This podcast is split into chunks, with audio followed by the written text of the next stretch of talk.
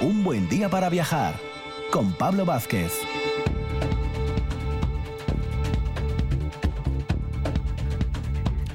Muy buenos días Asturias y hoy, este domingo 9 de enero, lo apuntamos muy bien aquí en nuestro calendario particular porque es el programa número 200 de Un buen día para viajar y cuando se alcanzan cifras redondas hay que mencionarlo, 200 programazos. Y menudo menú radiofónico que traemos para el programa 200, ¿eh? Vamos a dejar el listón alto. Vamos a empezar con nuestros amigos habituales, Rafa Testón, que nos hace un pequeño resumen, un top 3 de sus libros viajeros ¿eh? más recomendables a lo largo de este periodo que llevamos con él. A continuación, Alberto Campa hace lo mismo, grandes viajes por el mundo, reseñando algunos de los puntos, según su punto de vista, más interesantes, ¿eh? a lo de punta a punta, ya veréis. A continuación y para cerrar la primera hora nuestras salidas por España, nos vamos a Atapuerca, a la provincia de Burgos. Y de anfitrión, bueno, impresionante, Juan Luis Arzuaga, que nos va a acompañar esta mañana de domingo. A continuación, en el inicio de la segunda hora, el catedrático de Historia Contemporánea Julián Casanova nos hablará del desastre de Anual, allá por el año 1921. El gran divulgador y gran, bueno, gran divulgador en los medios desde hace muchos años, Jesús Callejo, nos va a hablar de esa Asturias mística, sobre todo de la imagen de esos vaqueiros de alzada. Y cerramos con Isaac Moreno, el ingeniero e historiador, especialista en ingeniería romana, que nos va a hablar, sí, de ingeniería, pero hidráulica, de los acueductos en época romana. Dos horas muy viajeras aquí en RPA.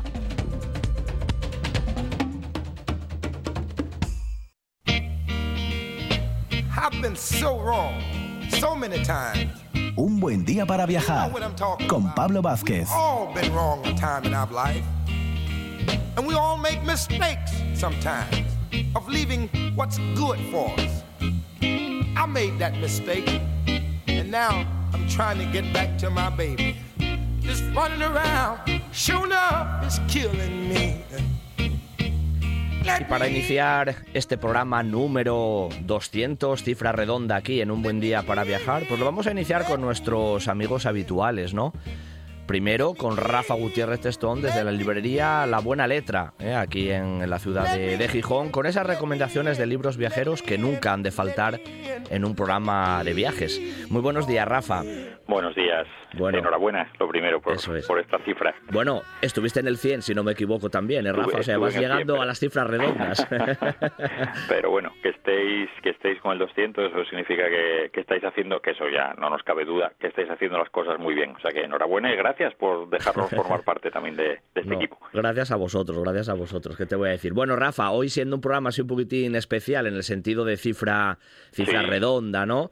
Pues bueno, ¿qué nos, ¿qué nos traes en esas recomendaciones de libros o nos pues traes hoy, voy a, voy a recurrir a, bueno, pues a, lo mejor no, van a ser novedades, porque no hay novedades ahora, las, las librerías hasta mediados de enero no vamos a recibir novedades, cuando, bueno, ya pasaron, pero bueno, después de estas fechas.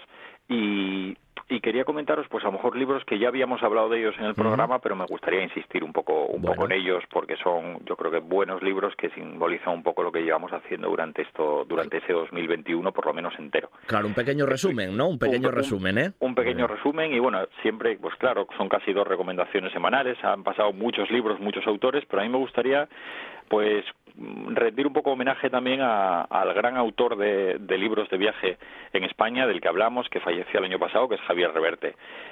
Sin duda. Y creo que es imprescindible si queremos hablar de literatura de, viaje, aunque falleció a finales de 2020, pero hablamos de él siempre en, 2021.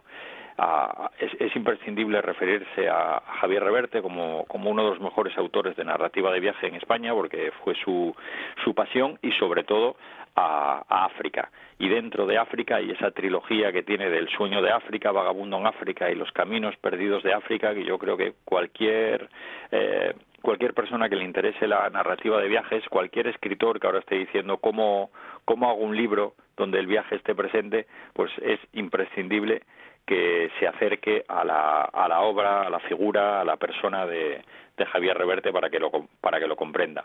Él decía de, de, África que tiene un aura especial, la tersura de un sueño infantil, decía que África también es literaria, quizá el más literario de todos los continentes, y dice, desde luego ha sido el sueño tangible de muchos hombres durante muchos siglos y su halo de ensoñación sigue sin apagarse, porque yo creo que África probablemente sea de los territorios también más inhóspitos, más desconocidos, pero más viajados o que seguramente si echamos la vista a narrativa de, de viaje, incluso a películas, de aventuras, de viajes, siempre el continente africano está ahí. Sin duda, sin duda. Y, y, Reverte, en este sentido, Javier Reverte, ya fallecido, como decías, ya pasó en más de una ocasión por, por el programa y, lógicamente, en un resumen de libros viajeros era casi, bueno, obligatorio, ¿no? Como decías. Y la referencia a África, aunque él tocó muchos otros lugares del mundo, pero es verdad que el punto africano mmm, siempre le, incluso a él, ¿no? Yo creo que le atrajo más que otros también. Sí, Sí, sí, sí. Él, él, el primer, el primeros libros, que es El sueño de África, yo creo que es un clásico de la literatura española. Este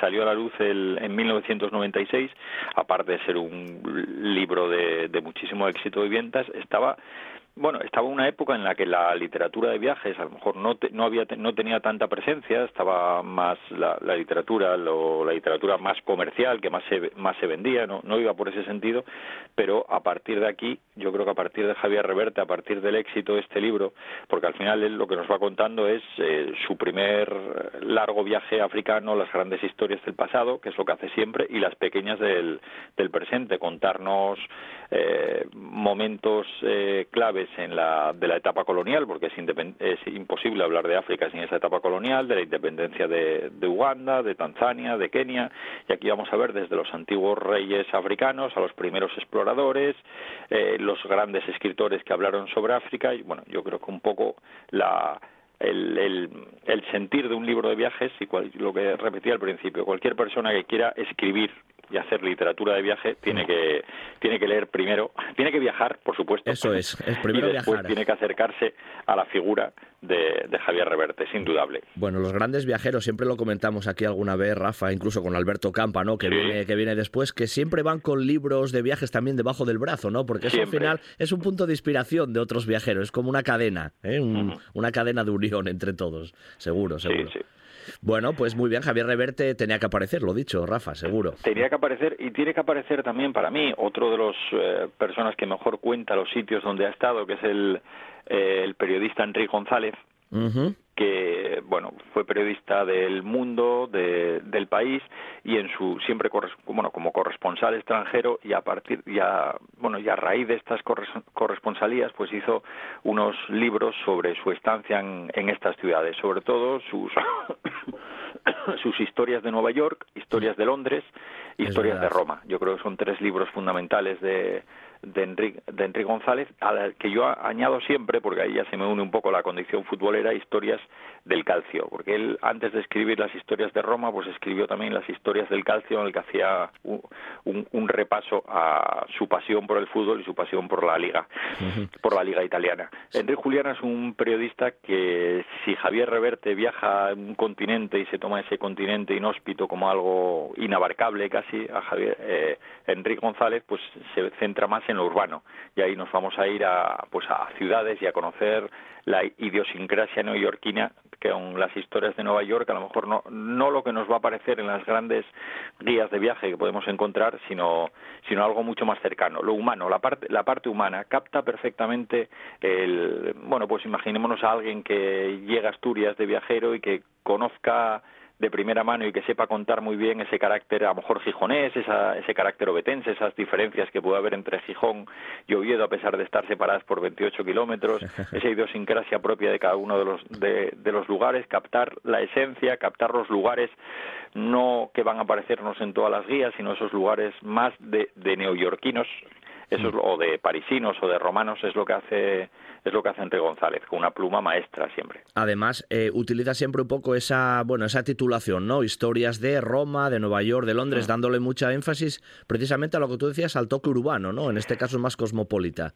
Sí, mucho más cosmopolita y conocer la ciudad casi parece de no, más de un corresponsal, de alguien que ya viviendo muchísimos años, pero eso es tratar de, de meterte en el espíritu de la ciudad y de conocerla vamos, unos libros muy recomendables cualquiera de ellos. Bueno, pues además yo ese me lo apunto siempre, historias de Roma y del calcio, en ese sentido también son, me, tiran un poco para la parte para la parte personal, Rafa, ya lo sabes. Sí, sí, sí. Bueno, teníamos Javier Reverte, Enrique González, que bueno, también tenemos, y bueno, alguno más por ahí, Rafa. Sí, y vamos con, con el último, que yo creo que es un libro imprescindible también para todas las personas que les guste el viaje, la historia. Este es un libro, eh, hablamos de él, es un libro eh, hecho por la Sociedad Geográfica Española y es una, es una obra académica de la que estoy hablando, que es el Atlas de los Exploradores Españoles, porque aquí lo que va a recoger es las eh, más importantes aportaciones de los exploradores y viajeros españoles, tanto de su conocimiento geográfico y científico del mundo, y va a hacer un recorrido desde la antigüedad hasta nuestros días, océanos, selvas, cordilleras. Aquí vamos a ver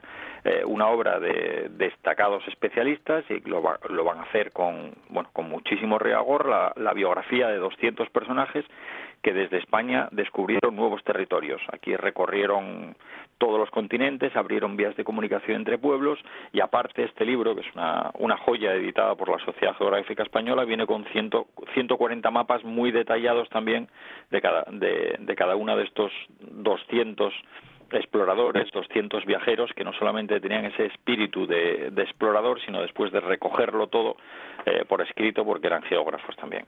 Mira, Rafa, no sabía cuáles ibas a elegir, ¿no? Dentro de ese resumen que hoy nos planteabas en el programa 200. Me imaginaba que Javier Reverte iba a salir y mira, fíjate si ya creo que te conozco un poco, que también tuve en mente, seguro que me habla del Atlas de los exploradores españoles, porque además la edición que tiene, la forma, lo que tú dices de narración, el viaje, o sea, mm, yo creo que para, para resumen, viajero, el Atlas va al pelo va va perfecto. Yo, y aparte es, es el rigor de lo, de lo que tiene. Yo después y después sacar un poco también de bueno de, de ver la cantidad de, de gentes que nos precedieron y que su labor fue tremenda en unas condiciones.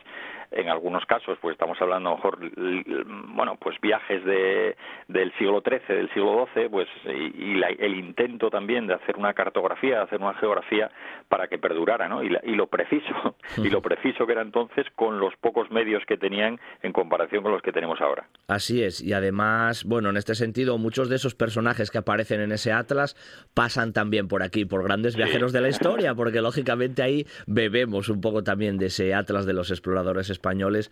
Y como bien decías, pues bueno, muy, muy atractivo en ese, en ese sentido y gran trabajo de la, de, la sociedad, de la Sociedad Geográfica Española, que por cierto, Rafa, hombre, Javier Reverte, Enrique González, con sus historias de París, de Roma, de Londres y este atlas de los exploradores españoles, yo creo que como buen top 3, ¿eh? podríamos decirlo así, para este programa número 200 de recomendaciones de libros viajeros, no está nada mal, Rafa, no está, nada, está nada mal y me sumo también a otra cuarta recomendación porque vendrá después, pero el libro de Alberto Campa de una vuelta al mundo bajo cero hombre, es otro gran libro. Bueno, Él no lo dirá, pero yo...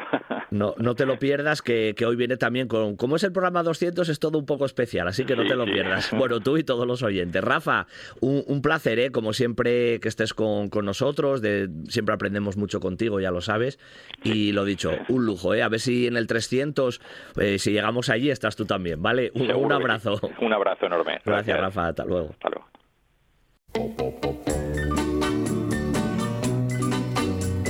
Un buen día para viajar con Pablo Vázquez en RPA. I'm a traveling man, made a lot of stops all over the world.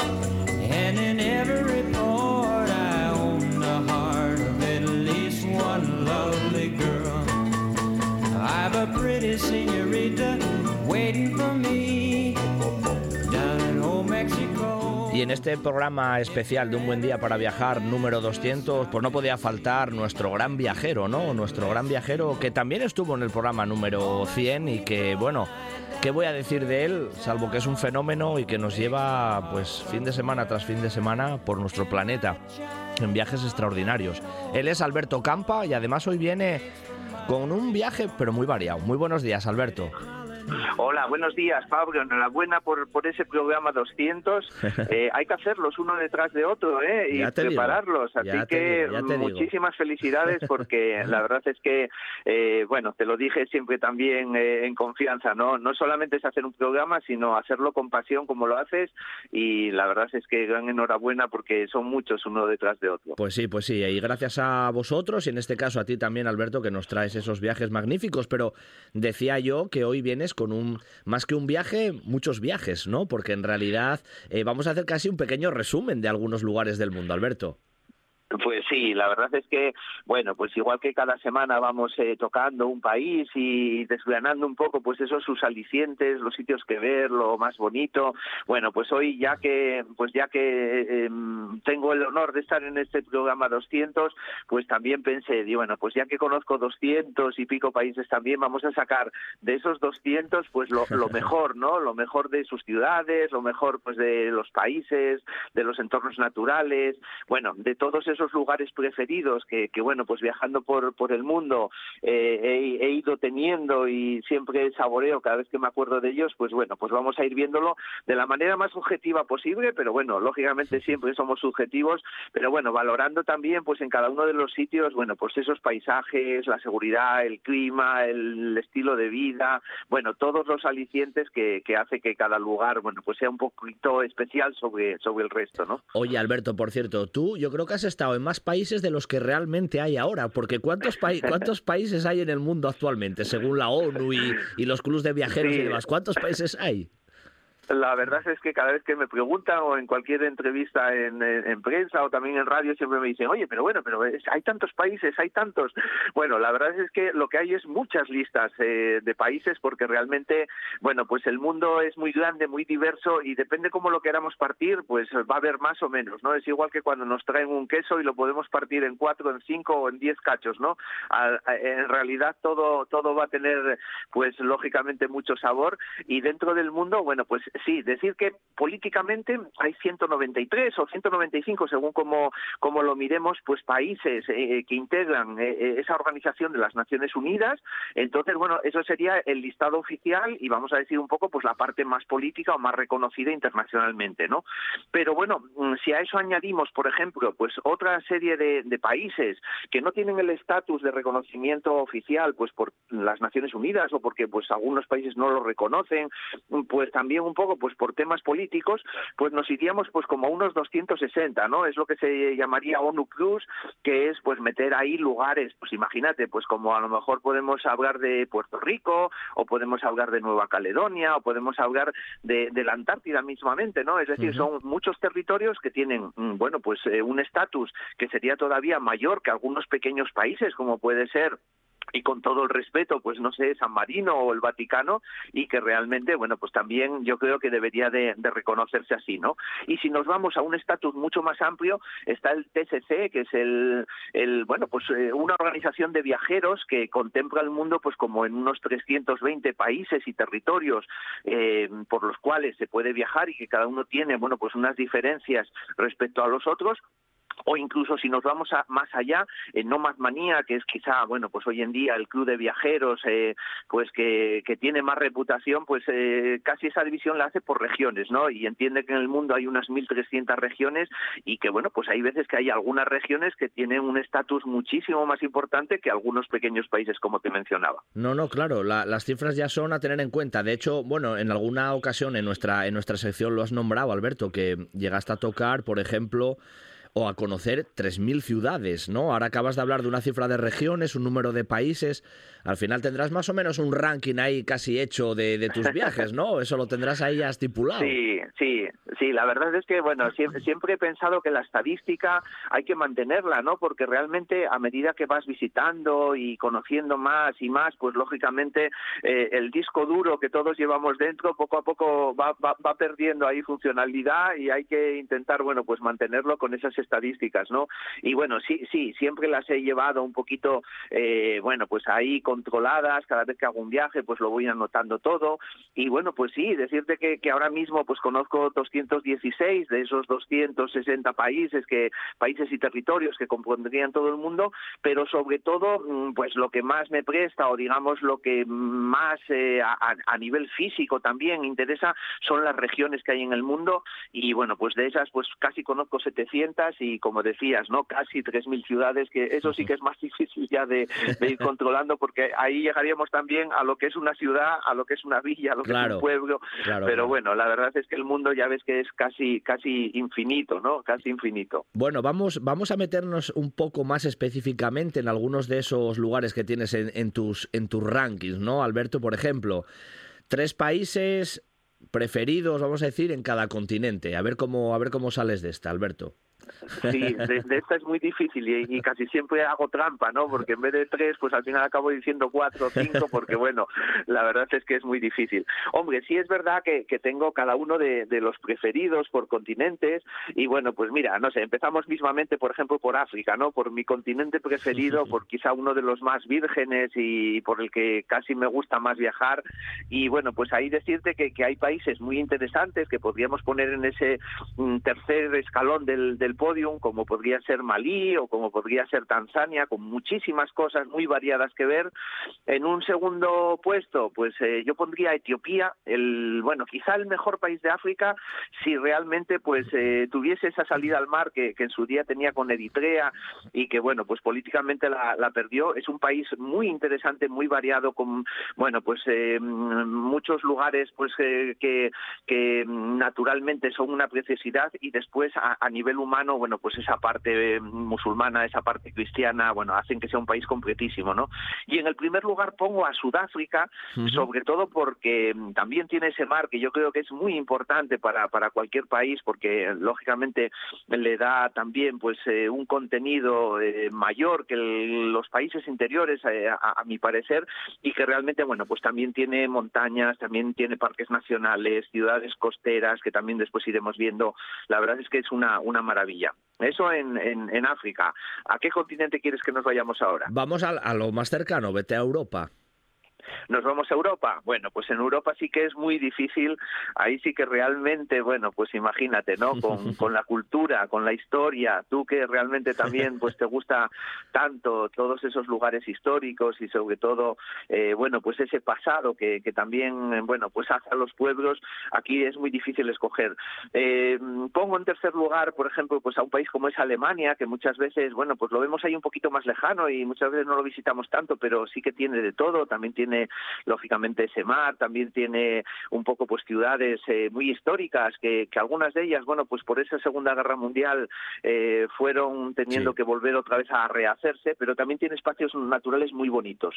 En cuanto a espacios naturales, Islandia, un país ahí en el norte, la verdad es que yo lo denomino naturaleza muerta, la verdad es que es precioso también con muchísimas cascadas, geysers, eh, volcanes, bueno, geológicamente es un país impresionante, ¿no? En segundo lugar pondría pues a mi querida Italia, a la Italia de, mi pareja, de Mónica, que la verdad es que, bueno, pues ahí a, nivel histórico y artístico, ¿qué decir? ¿Qué decir? Y en primer lugar, siempre pongo, bueno, pues a, a, Francia, ¿no? Un país que tenemos aquí tan cerquita y que objetivamente yo creo que tiene de todo. Tiene el Atlántico, tiene el Mediterráneo, tiene los Alpes, los Pirineos, ciudades preciosas, pueblecitos preciosas y bueno, la capital más bonita del mundo para mí que es París, que, que bueno, pues lo veremos después también en ese apartado. Bueno, eso es discutible, ¿eh? que sea la más, la más guapa. yo ahí pongo, eh, compito con Roma, ¿eh? ya sabes que yo tiro un poco más por el otro Roma, ¿eh? Normal, normal, normal. No se puede evitar. Bueno, pero está muy bien. Venga, en Asia, ¿qué tenemos por, por Asia? Porque Asia es muy grande. Asia es muy grande también, sí. Bueno, ahí, mira, empiezo al revés. Yo ahí creo que mm, ineludiblemente el mejor país, porque casi es un continente, es un subcontinente, es la India, ¿no? La India tiene todo, ¿no? Desde el Himalaya, desde esas montañas, hasta lo que son las costas del, mar Índico, con, ciudades también muy bonitas pero bueno, sobre todo pasando por, por esa historia milenaria, por esa religiosidad que, que puedes ver en ciudades como Varanasi o también pues eh, más islámico, pues en la parte también del Rajasthan y por supuesto, bueno, pues Delhi o Agra, donde está ese Taj Mahal que, lógicamente hace que sea uno de los mejores países de Asia, ¿no? Después, eh, en segundo lugar, pondría un país más pequeñito, pero que realmente es muy, muy, muy, muy guapo, que me recuerda mucho a cuando empecé a viajar pues en los años 90 por Tailandia, un país que también es muy interesante, pero que, bueno, pues tanto el turismo como también la masificación le hicieron ir perdiendo un poquito de aliciente que sigue teniendo Myanmar. La antigua Birmania para mí es un país eh, excelente, ¿no? Y ya, bueno, pues en el tercer puesto y poniendo, bueno, pues a, a un conglomerado de países, pues ahí podríamos hablar de Irán, podríamos hablar de Arabia, o incluso, bueno, pues de países eh, quizá más modernos, como pueda ser eh, ese Japón que, que, combina la modernidad con, con también, bueno, pues todo ese, ese pasado también religioso que tiene y que, bueno, pues que lógicamente habría mucho, mucho que decir de ellos. Bueno, pues bueno, vamos bastante bien. Vamos a pegar ahora un buen salto, porque para nosotros ir a Oceanía ya nos queda muy lejos. Sí, la verdad es que sí, nuestras antípodas, ¿eh? Y precisamente en las antípodas creo que está el país, eh, bueno, más interesante de toda Oceanía, que es Nueva Zelanda, ¿no? Dos, dos islas que ya hemos hablado de ellas, una isla pues eh, muy natural como es la isla sur, con montañas, lagos, ríos, la verdad es que una preciosidad, y después eh, pues más cosmopolita la parte norte donde está Auckland y donde está un poco también todas esas islas y un punto pues eh, importante para la navegación en, esa Oceanía, ¿no? En segundo lugar, pues eh, pongo Australia, por supuesto que un país tan grande que casi también es un continente, tiene muchísimos alicientes, y en el tercer escalón, bueno, pues mencionar a un país muy desconocido que es Papúa Nueva Guinea, con muchísimas cosas que tiene en su interior, pero que está muy poco explorado, y bueno, pues algunos otros lugares como puede ser la Polinesia en su conjunto, tanto la Polinesia francesa como las Islas Cook o otras pequeñas islitas que, que la verdad es que bueno, a, nivel de entorno natural son una, una maravilla. Bueno, sabía que en Oceanía ibas a poner el primero Nueva Zelanda, ¿eh? porque ya nos dijiste que era uno de esos países que, vamos, que tú elegirías, que si te pierdes, podríamos buscarte en Nueva Zelanda. En otros sitios no sé, pero en Nueva Zelanda sí, Alberto. sí.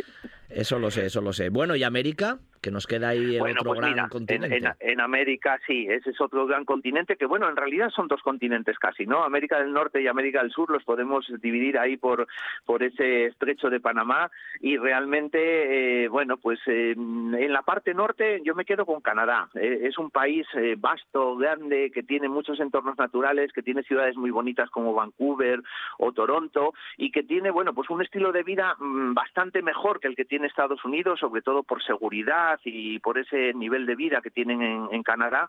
En segundo lugar, pues pondría México, un país que también tiene de todo, que también comparte los dos océanos, el Pacífico y el, y el Atlántico, por supuesto, con ese mar, mar Caribe y ciudades muy históricas como México o esa península del Yucatán y, toda esa cultura maya, maya.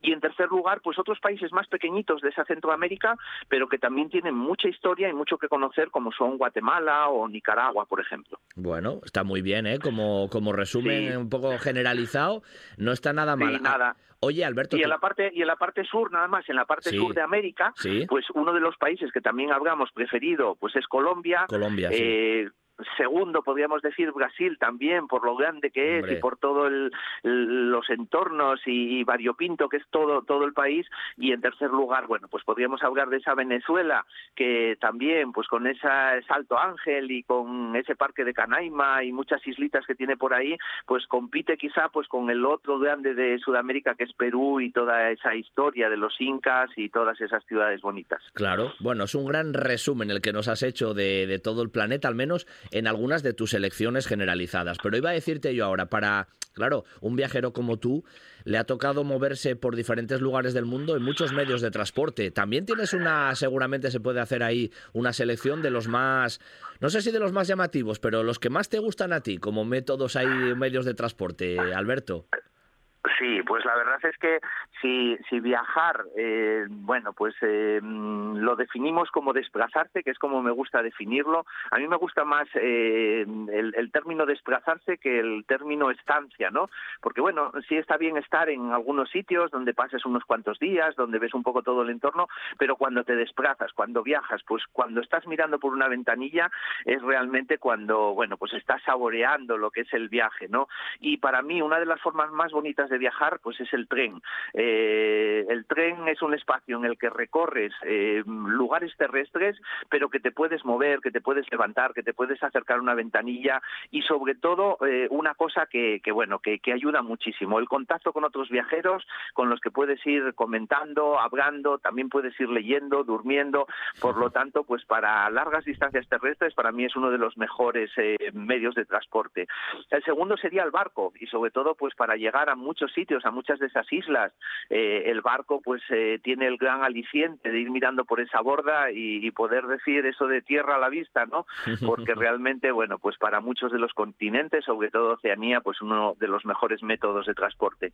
Y pongo en tercer lugar, pero también muy interesante, sobre todo por ese contacto con la gente, los transportes en los que vas totalmente apeguñado. Y hablo de los tuk-tuk, de las pequeñas furgos, los dala-dala, las motos donde te va dando el aire en la cara o el viento, donde en la mayoría de los países del mundo no se usa casco y sientes realmente pues ese desplazamiento pues por muchos entornos rurales, sobre todo sobre todo en, África. no está nada mal esa, esa última opción, Alberto. Bueno, te voy a hacer una, una pregunta que es casi doble, ¿no? Hablabas ahora también en los viajes de pequeñas puntualizaciones de espacios naturales. Si tuvieras que elegir algunos de los espacios espectaculares más espectaculares, nunca mejor dicho, y las montañas en relación con ellos más bonitas, ahí también tenemos algún ranking, Alberto. Pues sí, la verdad es que eh, ahí vamos eh, al top del viaje, ¿no? Porque aparte de conocer ciudades, de conocer gentes y también, pues, eh, todo, digamos, e, e, ese mundo, pues, más político, más de organización humana, después tenemos esos grandes espacios naturales donde, bueno, pues ahí vamos a sorprendernos con esa naturaleza y vamos sobre todo a admirar cuando viajamos, ¿no? Entonces, bueno, pues uno de ellos y quizá el preferido es, es todo un continente, ¿no? Es la Antártida, quizá el sitio más virgen todavía del planeta, aunque ya se empieza pues a, visitar muchísimo. He tenido ocasión de, verlo casi hace 15 años y saborearlo y la verdad es que es uno de los sitios preferidos del planeta, ¿no? Pero después, bueno, pues hay otras zonas y otros entornos como puede ser el Amazonas y navegar todo todo ese río para ir conociendo pues esas selvas y mm, esas comunidades indígenas que allí están. Ya hicimos algún programa también de Brasil. Otro sitio muy hostil, pero también muy bonito sobre todo pues al amanecer o, al atardecer, pues son los desiertos y ahí me quedo con el Sáhara, que tuve oportunidad de, cruzarlo también hace bastantes años. Y en cuanto a montañas, bueno, pues nos iríamos a ese Himalaya o a esos Alpes como quizá lo más emblemático, con sitios maravillosos, tanto pues en la zona india como en la zona nepalí o incluso en ese Pakistán, donde tuve oportunidad de llegar pues hasta la base del Nanga Parbat, ¿no? Y ya para finalizar, termino pues con otro entorno idílico que es el Pacífico, todas esas islas del Pacífico y ese océano tan grande que, siempre lo menciono, ¿no? En el océano Pacífico eh, entrarían todos los continentes terrestres y todavía quedaría sitio para otra África más. Así que imagínate el espacio que tenemos ahí, que bueno, pues ¿eh? sobre todo habitado por esas islas, la verdad es que es toda una maravilla. Sin duda, sin duda. Y eso seguro es una pregunta que a mí también me atrae mucho, el tema de las ciudades. Eh, has visitado muchas. Eh, un pequeño top 5, top 10 de ciudades, top 5, eh, más o menos, desde tu punto de vista, Alberto. Bueno, ahí tendríamos que también, bueno, pues hacerlo un poco por continente y bueno, pues voy voy a ir muy rápido porque tampoco tenemos mucho mucho tiempo, ¿no? Mira, eh, una de las ciudades más bonitas del mundo para mí, sobre todo geográficamente, es el Río de Janeiro, ¿no? Eh, por esas playas, por esas eh, montañas urbanas, los parques nacionales que están dentro de la ciudad. en esa América del Sur hay otra ciudad muy bonita y muy histórica que es Cartagena de Indias y en la parte inca, bueno, pues tenemos ese Cuzco colonizado por los españoles que también es una maravilla, ¿no? Si nos vamos a África, geográficamente una ciudad muy bonita es Ciudad del Cabo, con esa tabla, con esa montaña que está al lado del mar, ahí cerca de ese Cabo de Buena Esperanza. Otra que, bueno, pues impacta a todo el mundo y conoce muchísima gente es Marrakech, eh, sobre todo, bueno, pues por, por, por, ese entorno, sobre todo islámico y por todo lo que puedes ver en esa plaza llamada El Etna. Y otra que no se conoce mucho y que a mí me maravilló es una ciudad argelina que se llama Constantín, que tiene, bueno, pues muchos puentes que la cruzan y que la verdad es que visualmente es muy muy bonita también. Si nos vamos a Oceanía, me quedo con Auckland, la ciudad de las velas, la ciudad de la navegación en esa Nueva Zelanda, pero por supuesto, pues las australianas Sydney y Melbourne son toda una maravilla, ¿no? Y bueno, si nos detenemos en la parte asiática, hay una ciudad muy mística que realmente a todo el mundo que puede estar allí un par de días le, va a maravillar, que es Varanasi, la antigua Benarés. Hay ciudades muy modernas, muy espectaculares y que realmente lo tienen todo, como Singapur, y después otras que en su día y históricamente fueron consideradas la ciudad del mundo, como la iraní eh, Isfahan, ¿no? En, aquella Persia, ¿no? Y bueno, ya si nos vamos un poco pues a la parte de a la parte de Europa, pues ahí me quedaría con mi preferida que es París sé que tu preferida es Roma, que por supuesto está ahí la segunda en el ranking, y no nos debemos olvidar de una muy panorámica Estambul, preciosa, vamos A, contabilizarla como la parte europea, y otra muy coquetina que es que es eh, Praga, ¿no? Así que bueno, pues ahí un poquito en, cuanto a ciudades, por ahí van los tiros. Por ahí van los tiros, por ahí van los tiros. Y los tiros finales son siempre los mismos, lo del comer y el beber, que también ahí podemos hacer un pequeño y rápido ranking, Alberto. Uf, sí, sí, sí, la verdad es que es otra de las grandes satisfacciones cuando se viajan, ¿no? Probar esas comidas, esas cosas diferentes, en vez de estar pensando como muchas veces decimos, ah, es que como en Asturias, es que como se come aquí, bueno, por supuesto, la comida asturiana es eh, potente, sabrosa y lo tiene todo, pero bueno, después cuando vas por el mundo, la verdad es que vas probando otros sabores, eh, otras combinaciones que no estás acostumbrado, como pues esas combinaciones de dulce y salado,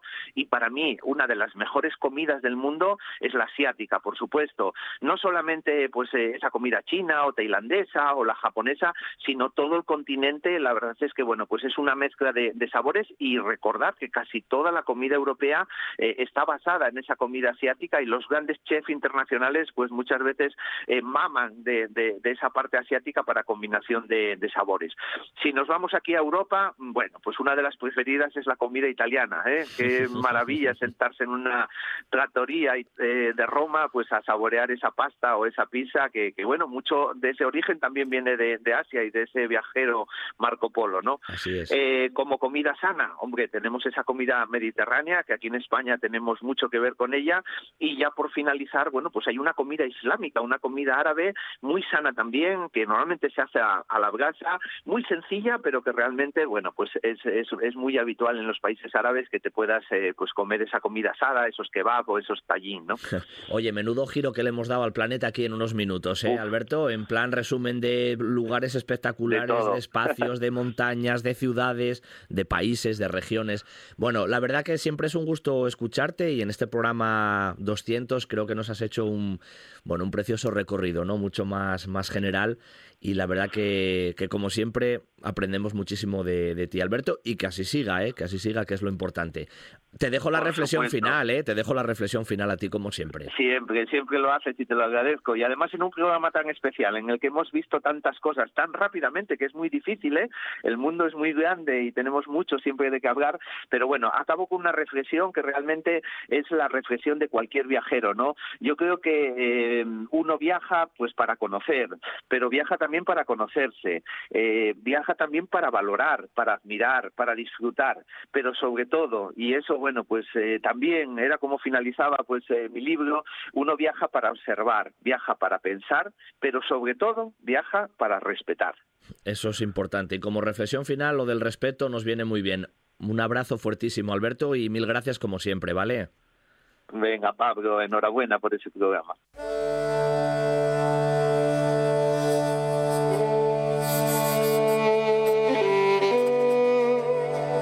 Un buen día para viajar con Pablo Vázquez.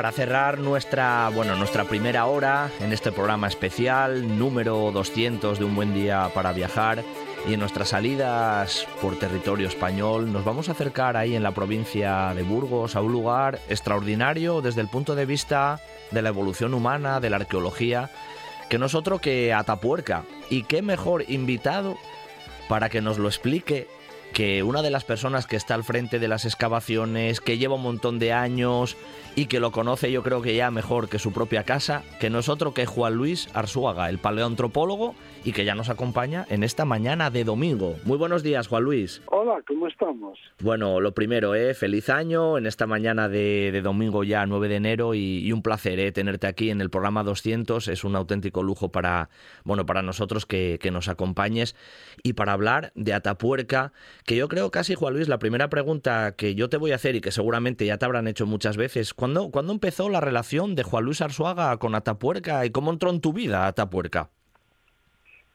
Eh, digamos que oficialmente en el año 82, que es cuando, o sea que eso hace ya mucho tiempo, 40 años, que es cuando yo me incorporo al proyecto que se estaba en ese momento, que se estaba estructurando en ese momento precisamente, que se estaba formando, con el profesor Emilio Maguire, que, que falleció el año pasado, precisamente que fue, que era el, el el, que el organizador de, todo el proyecto, el director. Eh, Emiliano Aguirre, que acabas de nombrarlo ahora mismo, Juan Luis, eh, bueno, en tu vida y en tu relación con Atapuerca, me imagino fundamental. Claro, porque nosotros empezamos ahí con él cuando se formó el equipo eh, y luego pues estuvimos hasta el año, 10 años, hasta el año 91 que pasó, que se jubiló y, pasó la dirección a los que la, tenemos ahora, ¿no? Entonces, aparte de que siempre yo lo conocía de antes, por supuesto, de la época de estudiante, que lo conocía siempre, vamos, y después eh, mantuvo la relación también. Eh, Atapuerca es un lugar que ahora todos tenemos ya en mente de tal modo que incluso cuando hay algún bueno alguna excavación de alguna otra cuestión ya se dice esto es el Atapuerca de tal cosa. ¿Por qué se ha llegado a esa, a esa situación, Juan Luis? Bueno, pues habría que empezar por decir que en Atapuerca hay muchos fósiles humanos. Eh, esa sería la respuesta corta, ¿no? Porque como los fósiles humanos es lo que menos abunda, eh, pues encontrar fósiles humanos siempre es un acontecimiento siempre es algo que se celebra y que es noticia eh, en los medios de comunicación, cualquier hallazgo. Bueno, pues eso es lo primero que hay que decir. Atapuerca tiene un yacimiento que se llama la Cima de los Huesos, que es el yacimiento que ha proporcionado más fósiles humanos de la historia, de la historia de esta ciencia, y luego tiene también los fósiles más antiguos de Europa, y no solo eso, sino que proporcionará más. Y, los fósiles que hasta ahora ha proporcionado eh, pues abarcan toda la presencia humana en nuestro continente y, bueno y proceden de diferentes momentos. Hasta los neandertales también tenemos neandertales que sería la última especie fósil antes de la llegada del Homo sapiens que por supuesto también está pero tenemos varias especies eh, posiblemente cuatro especies tengamos ahí en este registro. Eh, mm, antes de meternos un poco en esa cuestión que tú ya mencionabas ahora, Juan Luis, por ejemplo, la cima de los huesos o hablar un poco de, lo que es la grandolina, etcétera. Atapuerca, ¿desde cuándo se conoce y se sabe que ahí se podían encontrar algunos de esos, bueno, de esas huellas fósiles, ¿no? De, la, de la evolución humana y también de la evolución de otras especies animales. ¿Desde cuándo se conoce Atapuerca como, como yacimiento arqueológico? Pues se conoce desde, hay alguna mm, prospección, algún trabajo de excavación en algunos de sus yacimientos, eh, como por ejemplo el portalón de la Cueva Mayor, donde se, excavaba para buscar restos pues de la prehistoria reciente, ¿no? de la edad del bronce hacia atrás. Y luego también se sabía que había fósiles de oso en la cima de los huesos, por ejemplo. Se hizo alguna alguna campaña, eh, digamos, de alguna campaña breve eh, de prospección en uno de los yacimientos de la trinchera de la trinchera del ferrocarril en los años 60, finales de los 60. Es decir, había habido algunas intervenciones puntuales, mm. pero el descubrimiento del primer fósil humano se produce en la cima de los huesos en el año 76, precisamente eh, durante la búsqueda de fósiles de oso. No se esperaba que entre los fósiles de oso eh, se encontrase ningún resto humano, eh, pero así fue. Y eso es lo que dio lugar a que se, se planteara una excavación más sistemática. Así que hay intervenciones puntuales en el 68 y hay luego eh, una excavación en los niveles más recientes en el 76 y este hallazgo y se va poniendo en marcha. Hmm. Eh, la cima de los huesos, eh, Juan Luis, yo creo que todos la hemos oído mencionar en alguna ocasión o hemos leído en la prensa, es algo como ya muy muy reconocible en el imaginario de creo que toda la gente ya en España y a nivel mundial, sobre todo en el ámbito arqueológico. ¿Qué es la cima de los huesos? Porque no es no es un lugar de fácil acceso incluso hoy. No, bueno, y porque lo hemos mantenido así, por otro lado, ¿no? Hemos eh, preferido eh, bueno, pues eh, que no cambiasen las condiciones ambientales, no urbanizar o no no construir dentro de la cueva, no alterarla, quiero decir, eh, intervenir lo mínimo. O sea que y eso eso comporta pues tener que más dificultad y tener que un acceso y, y unas condiciones de excavación pues también más difíciles, más complicadas y, y bueno, y cuando empezábamos tremendamente complicadas, porque al principio tampoco se disponía de recursos económicos, no había financiación, y entonces pues el trabajo era, era más duro, ¿no? Pero con todo y con eso, eh, nosotros siempre hemos querido alterar lo mínimo este yacimiento. Y eso nos ha recompensado, por ejemplo, el no cambiar las condiciones ambientales, pues ha permitido, eh, bueno, pues que todo se conserve como estaba el primer día y por lo tanto la conservación es muy buena de los fósiles. Se ha encontrado el ADN humano más antiguo del mundo. Todo eso por la decisión que se tomó de, no afectar al yacimiento y a su entorno. Pues este es un lugar que está situado en el interior de la cueva, profundo de la cueva. Em, ¿Cómo se formó esa cima de los huesos? Porque ahí hay, ya lo decías tú también, Juan Luis, encontrasteis eh, osos pero casi no os esperabais encontrar restos humanos y hay muchos, ¿no? ¿Cuántas figuras había ahí? ¿Cómo se formó eso? Bueno, eh, bueno, la cueva se formó, digamos, eh, son procesos antiguos de disolución del agua, de circulación de las aguas subterráneas, en una época en la que la cueva está inundada, en fin, eso es muy anterior a que se pueda acceder al interior y, y, hay actividad de, de animales o humana, ¿no? Eh, o sea, una vez que ya hay un acceso y que la cueva pues ya no circula el agua por ella, que no hay un río subterráneo, pues entonces ya empieza a ser primero, como todas las cuevas por otro lado, empieza a ser primero eh, utilizada por los osos y por los carnívoros, que lo usan como madriguera o como guarida, digamos, y los osos para hibernar, ¿no? Claro. Y entonces eh, eso es relativamente frecuente, aunque estos osos son muy antiguos, ¿eh? Es tan frecuente, pero con los osos de las cavernas más modernos, pues se conocen cuevas que donde hay acumulaciones. Eh, luego la cima es una trampa natural, porque es eso, es un conducto vertical, es un pozo natural, ¿eh? y, y ahí se cayeron muchos osos. Tuvieron que caer muchos osos a lo largo del tiempo más de 300 osos pudieron caer ahí, se fueron acumulando esos cadáveres. Eso también es una cosa que se, que se ha producido en otros muchos lugares, sí. este tipo de trampas naturales. Lo raro es que haya humanos. O sea, hasta aquí todo es explicable, es extraordinario, es importante, es un gran hallazgo paleontológico, pero, eh, pero bueno, dentro de la normalidad, vamos a decirlo así, excepcional dentro de la normalidad pero que eso aparezca mezclado con restos humanos o que haya 30 individuos junto con estos osos es lo que constituye una, una novedad o una anomalía, algo extraordinario.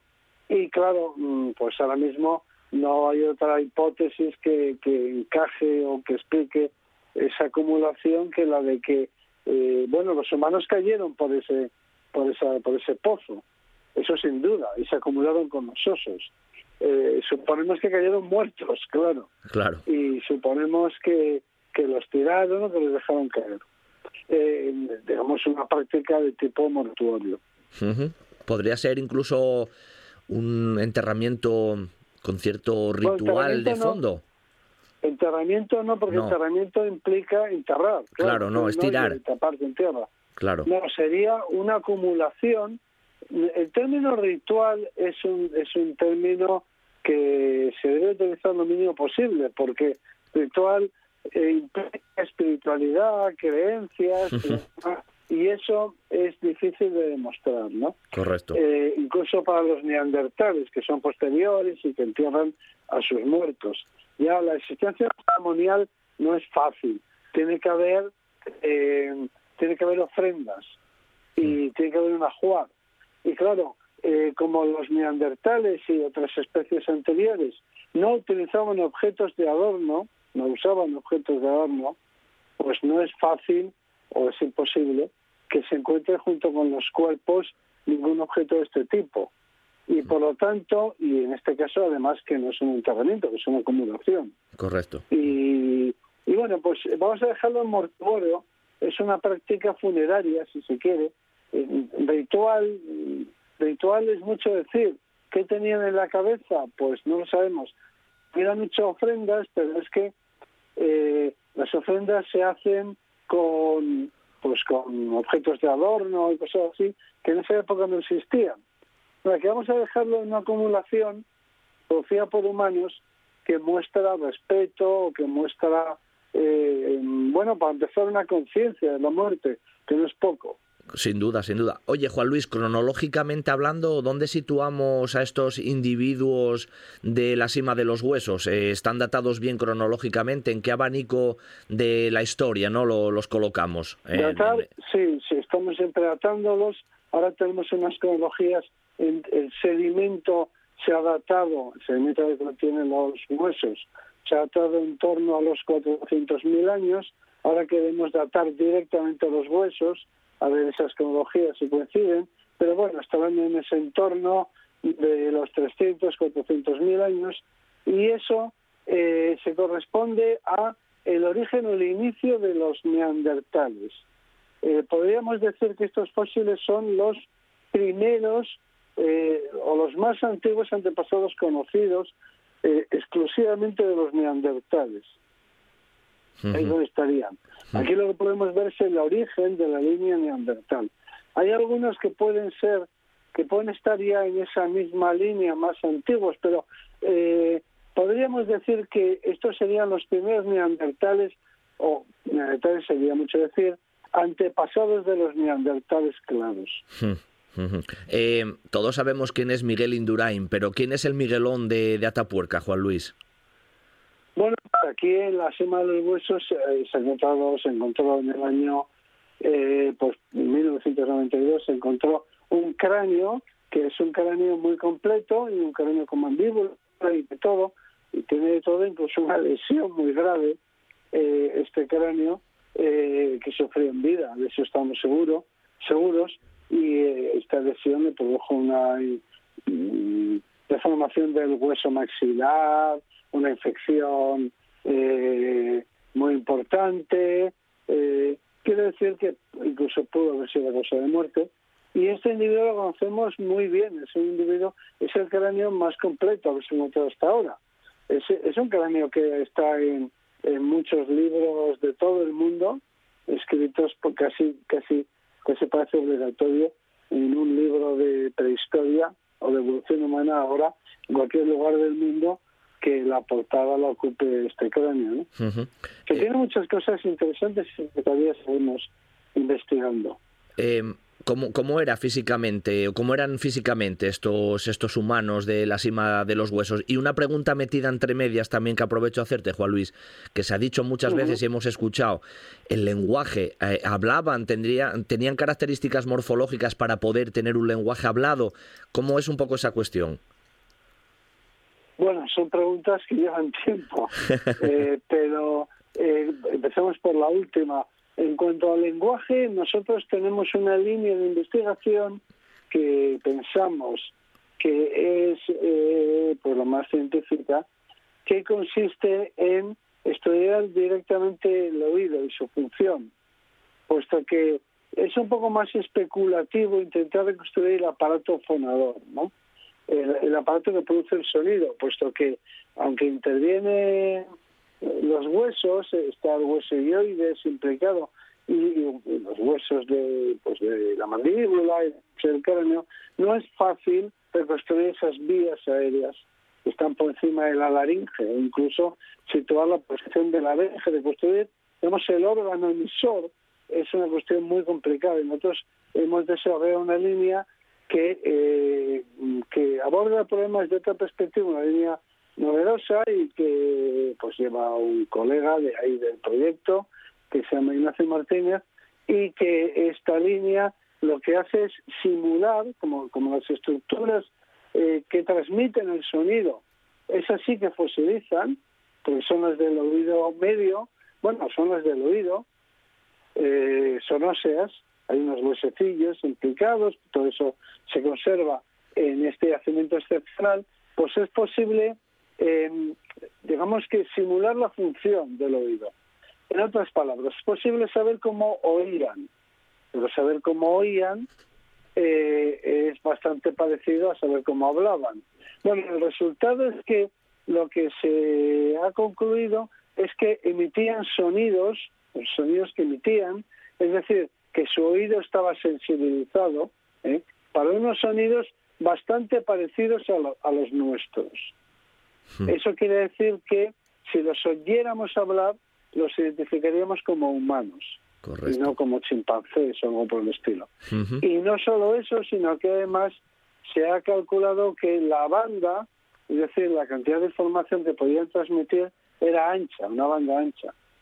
Por lo tanto, todo esto hace pensar que utilizaban ese, ese, ese lenguaje, esas frecuencias, eh, para la emisión de información lo que entendemos por lenguaje. Correcto, correcto. Eh, Juan Luis, aquí daríamos para hablar mucho más. La parte final un poco de la charla contigo. Eh, claro, el sitio arqueológico de Atapuerca no solo es la cima de los huesos, también tenemos la grandolina, la cima del elefante, etcétera, etcétera.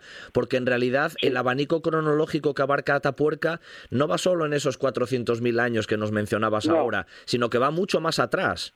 ¿Hasta cuándo? por abajo y por arriba. por abajo y por eh, arriba. Pues mira, tenemos primero eh, un fósil, una mandíbula, una falange, que tiene un millón doscientos mil o millón y cuarto de años y la especie que puede ser esa podría ser Homo erectus.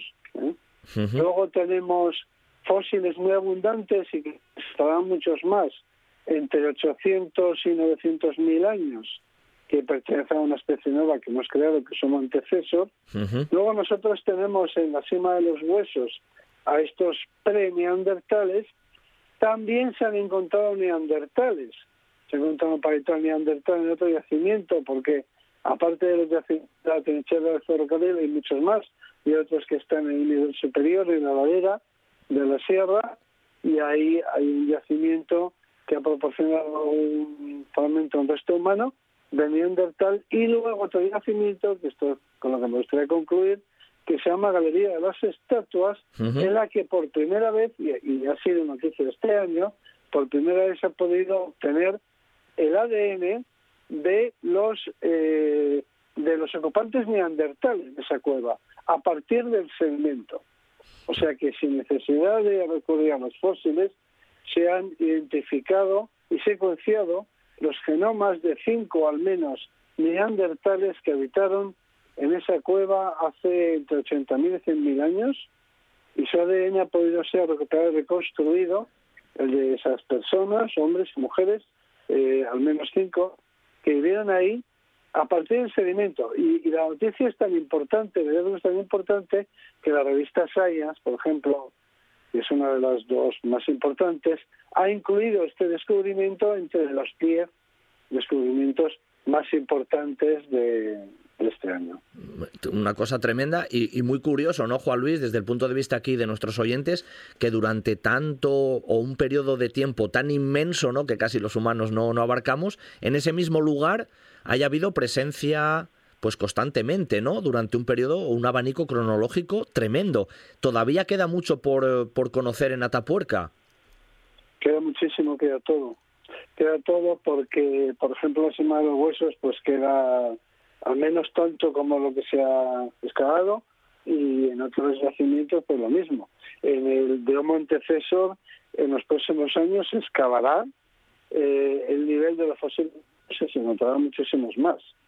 O sea que sí, que queda es un proyecto para varias generaciones. Bueno, en el último minuto tengo que preguntarte también, casi ya para finiquitar, porque ahora cualquier viajero es un programa donde el viaje ocupa un lugar muy importante, turista, viajero, asturiano que se acerque por allí, eh, Atapuerca se puede se puede visitar en ciertos momentos del año. Claro que sí, y por supuesto, y por supuesto aprovecho para decir, puesto que soy el director científico del Museo de la Evolución Humana, claro, iba a decirte. Aprovecho por decir que es, ese museo eh, es único y eh, acabamos de inaugurar, lo inauguramos el día 23 de diciembre, inauguramos una exposición única también sobre la postura bípeda, sobre el pie.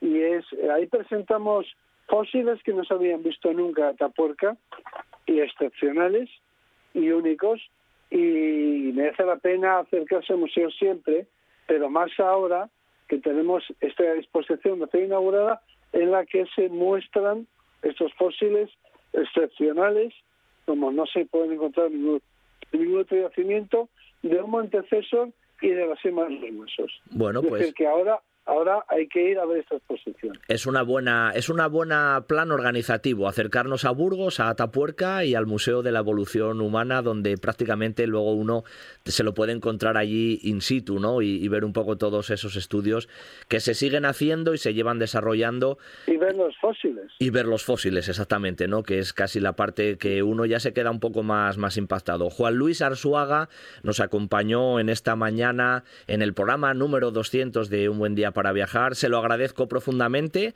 y desde aquí eso, una invitación para que Atapuerca bueno, pues sea uno de esos destinos que en el año 2022 pues los asturianos nos acerquemos a, conocer, que siempre es muy interesante. Juan Luis, te doy las gracias, te mando un abrazo muy fuerte desde Asturias y hasta la próxima. Un abrazo. Gracias. Adiós, adiós, hasta la próxima.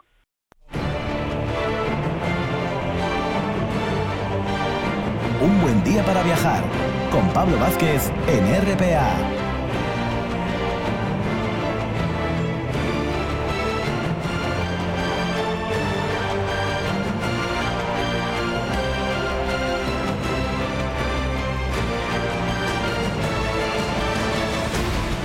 Para iniciar esta impresionante ¿eh? segunda hora que tenemos por delante aquí en Un Buen Día para Viajar. En este programa, ya sabéis, muy especial, número 200 de Un Buen Día para Viajar, siempre aquí en, en RPA.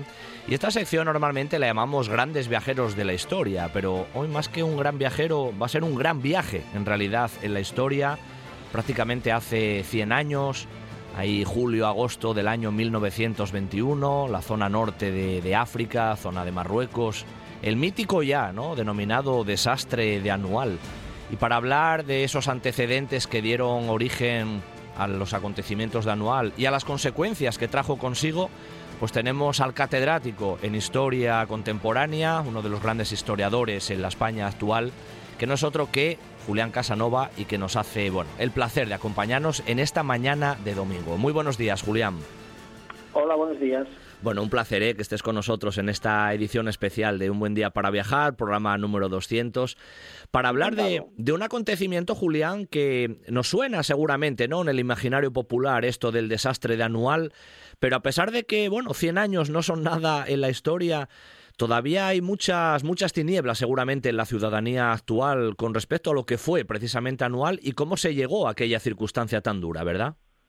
Bueno, es, un tema muy relevante en la historia de España, 100 años. Hay gente que dirá 100 años, pero bisabuelos, tatarabuelos, en algunos casos incluso gente que, que directamente ha conocido a personas que estuvieron en, en, África, en las llamadas guerras de África. Creo que hay que ponerlo en contexto con tres cosas que van a, a, ver enseguida o a escuchar tus oyentes y que les llegará eh, la comprensión. ¿no? La primera es que, que España cuando empezó el siglo XX había perdido todo el imperio, aquel que había empezado a finales del siglo XV.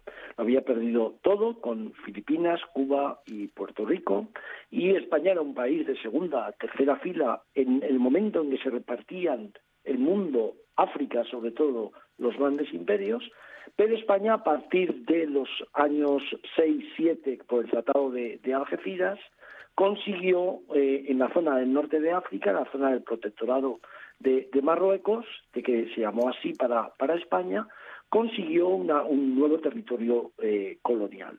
Ese territorio colonial eh, entró en, un momento de debate profundo en, el verano de 1921.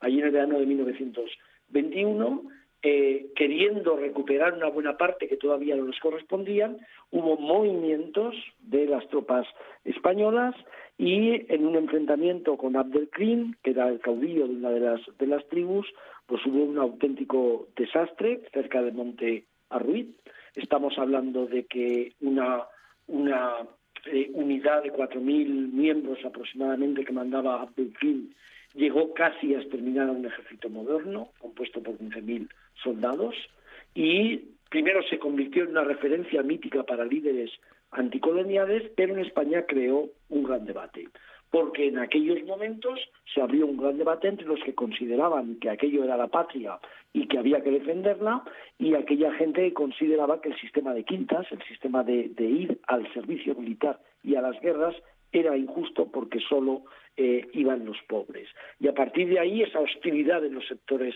populares hacia la guerra de Marruecos se pasó al Parlamento, se llevó al Parlamento, hubo una investigación y cuando la investigación de, Picasso, se llamaba así el general, eh, estaba a punto de señalar a la cúspide del sistema, al rey, la dictadura de Primo de Rivera eh, interrumpió el sistema constitucional de eh, la restauración. Este es un poco el, el escenario que hay que comprender cuando la gente habla de anual, agosto de 1900 sin duda, Julián, es como casi tú decías, ¿no? Se fue cayendo una ficha y al caer una ficha como en el dominó fueron cayendo otras, ¿no? Más o menos eh, se resumiría un poco en ese, en ese símil. Pero ya que mencionabas dos o tres cuestiones que me parecen además muy, muy interesantes, eh, ¿qué era el sistema de, quintas y, cómo lo veía la sociedad española en aquellos momentos ya de, de entrada o principios del siglo XX? Sí, claro, es, un sistema, es un sistema que, ha empezado a eh, prácticamente desaparecer en todos los sitios. En todos los lugares a finales del siglo XIX se crean, eh, ejércitos nacionales que se recluta de forma universal a los varones mayores de edad.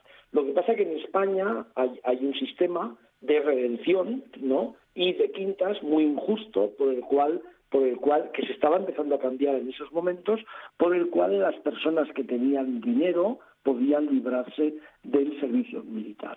Así que la guerra, la guerra de Marruecos es una guerra bastante, es una guerra bastante impopular, fundamentalmente en gente liberal, radical, republicana, socialista que eh, además es muy, muy claramente en la literatura.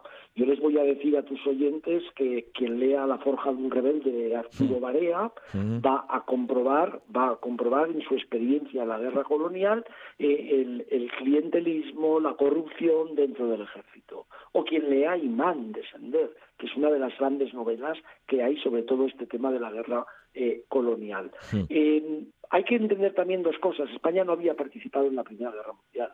Es decir, España no tiene un ejército moderno eh, que ha participado en la Primera Guerra Mundial, que ha obligado a, eh, digamos, a invertir mucho en rearmes. Este es el caso francés, es el caso británico, es el caso alemán. Prácticamente toda Europa está en la Primera Guerra Mundial. España no ha participado en la Primera Guerra Mundial, con lo cual la experiencia de, de la guerra para los españoles de la época pasaba por Cuba, que estaba todavía en la memoria, en Filipinas o Puerto Rico, donde perdieron, donde perdieron los, los restos del imperio. Digamos que a la altura del 21 había gente que había estado en Cuba, lo recordaba, había gente que había muerto en Cuba, familia que había tenido, digo Cuba como puedo decir, Filipinas. Y, y además la, la guerra en las colonias era muy impopular porque normalmente había una cuota de sangre muy importante. ¿no? Eh, hay, varios, hay varios momentos en los que se ve esto, la Semana Trágica de 1909 y eh, anual en 1921. Digamos que la Semana Trágica del 9 y anual en 1921 son los dos momentos en, los que el sistema de la restauración, que, Costa llamaba oligarquía y caciquismo, es incapaz de insuflar, estimular una idea patriótica, patriótica sin poner en riesgo lo que significaba esa impopularidad para las clases eh, más bajas. Este es, un este es un tema capital, es un tema capital porque un ejército que se nutre de este tipo de reservistas, una guerra que es impopular, es muy difícil el un sentimiento patriótico a favor de España. Entonces ahí creo que hay, hay, uno de los puntos fundamentales de lo que fue la división en la sociedad española. Hmm. La gente que no se creía aquello de la patria, porque la patria defender los intereses de los privilegios de unos cuantos y la gente que conectaba la patria y la esencia de la patria con esa guerra. Hay que entender también, y esto es importantísimo, que todos los grandes militares africanistas, que se les llamaba africanistas, que pasan por estas guerras coloniales en el norte de África, están en el golpe de Estado de julio de 1936. Son los que dirigen el golpe de Estado contra la República. Ahí está Franco, ahí está Millán Astray, ahí está Mola, ahí está Sanjurjo. Todos ellos habían tenido esa experiencia del africanismo, por el cual, por cierto, había un discurso en el que los políticos traicionaban siempre a la patria, los verdaderos patriotas eh, estaban dentro del ejército, de la bastión de los en España y que los socialistas y los republicanos estaban minando la idea de la patria. Hmm. Eh, Julián, precisamente en eso, ¿no? Que muchos de esos personajes que luego, bueno, fueron los protagonistas en la, en la sublevación ahí en, en el 36, ¿no? Estamos hablando que lógicamente el africanismo precisamente mm, en España en aquellos momentos tuvo mucha importancia, pero ¿por qué miraban con tanto interés algunos sectores esa zona de Marruecos? ¿Qué, riquezas había en esa zona para que todavía hubiera sectores importantes que mirasen con tanto interés hacia ese entorno del norte marroquí? ¿O era simplemente intentar mantener ese recuerdo del poder, ¿no? de esa España imperial y demás, un poco en el imaginario popular? Es pregunta clave, ¿no? está clarísimo que aquel territorio que tenía, que tenía minas, y eh, lo, más tranquilizador es pensar que había eh, intereses económicos. Esto es muy tranquilizador para la gente. Hay gente que le gusta pensar que detrás de todas las luchas por el poder siempre está la economía. Pero no es solo eso. ¿no? En, el caso español de las guerras coloniales tenía muchísimo que ver con la permanencia de una sociedad que había sido imperial, una nación que había sido imperial y que había entrado en ese, en ese punto de la Mira, nada, a la vez que España perdía Cuba, eh, Lord Salisbury, que es uno de los grandes eh, políticos liberales, daba un discurso en aquel tiempo en, Inglaterra, eh, en el momento en que se, se, hundía la Armada en Cavite, en las aguas de Filipinas. Daba un discurso y decía que el mundo estaba dividido entre sociedades ricas, enérgicas, imperiales y sociedades enfermas y en declive. Y ahí ahí colocaba a España. Es decir, que hay una idea, hay una idea de la patria vinculada a que necesitas colonias, ¿no? Hay una idea de la patria que en aquel momento en el que necesitas que, que, tu imperio se expanda. Y en España había una crisis profunda en torno a lo que era la, la, visión del imperio. El generacionismo, el generacionismo que es el gran movimiento que se manejó en España con la generación del 98, con Costa, con cierta parte del republicanismo, con ideas también dentro del liberalismo, incluso eh, llegando a Canalejas. El gran regeneracionismo era esta España te estás moviendo un poquito, Julián, que se, se, nos va se nos va un poquito el sonido de, vez en cuando cuando hablas. Te escuchamos, pero se va un pues poco así como lejano. Sí, y ahora también. Ahora no, ahora perfectamente, Julián, sigue, sigue. y, entonces esa, esa, esa España mm, que ha perdido las colonias la ha perdido porque ha sido ineficaz, corrupta la política y ese regeneracionismo no pasaba por un nuevo imperio, pasaba por una mejor distribución de la riqueza, pasaba por democratizar al país, pasaba por que no hubiera corrupción en el Parlamento y esos, son los dos grandes debates que hay en aquel momento. La idea de la patria es una idea una idea muy atractiva para muchísima gente, ¿no? En España y en otros países. Y en otros lugares. La idea de la patria es atractiva en la medida en que la patria es fuerte, ¿no? Y la idea de la gente que, que se considera o que los demás las consideran antipatriotas es en el fondo una idea en la que viene a decir que el imperialismo es un privilegio de unos pocos, pero no distribuye en el fondo, no distribuye de forma ecuánime ni la riqueza, ni la educación, ni los beneficios sociales. Este es el gran debate que hay. ¿Y sabes quién interrumpe esto?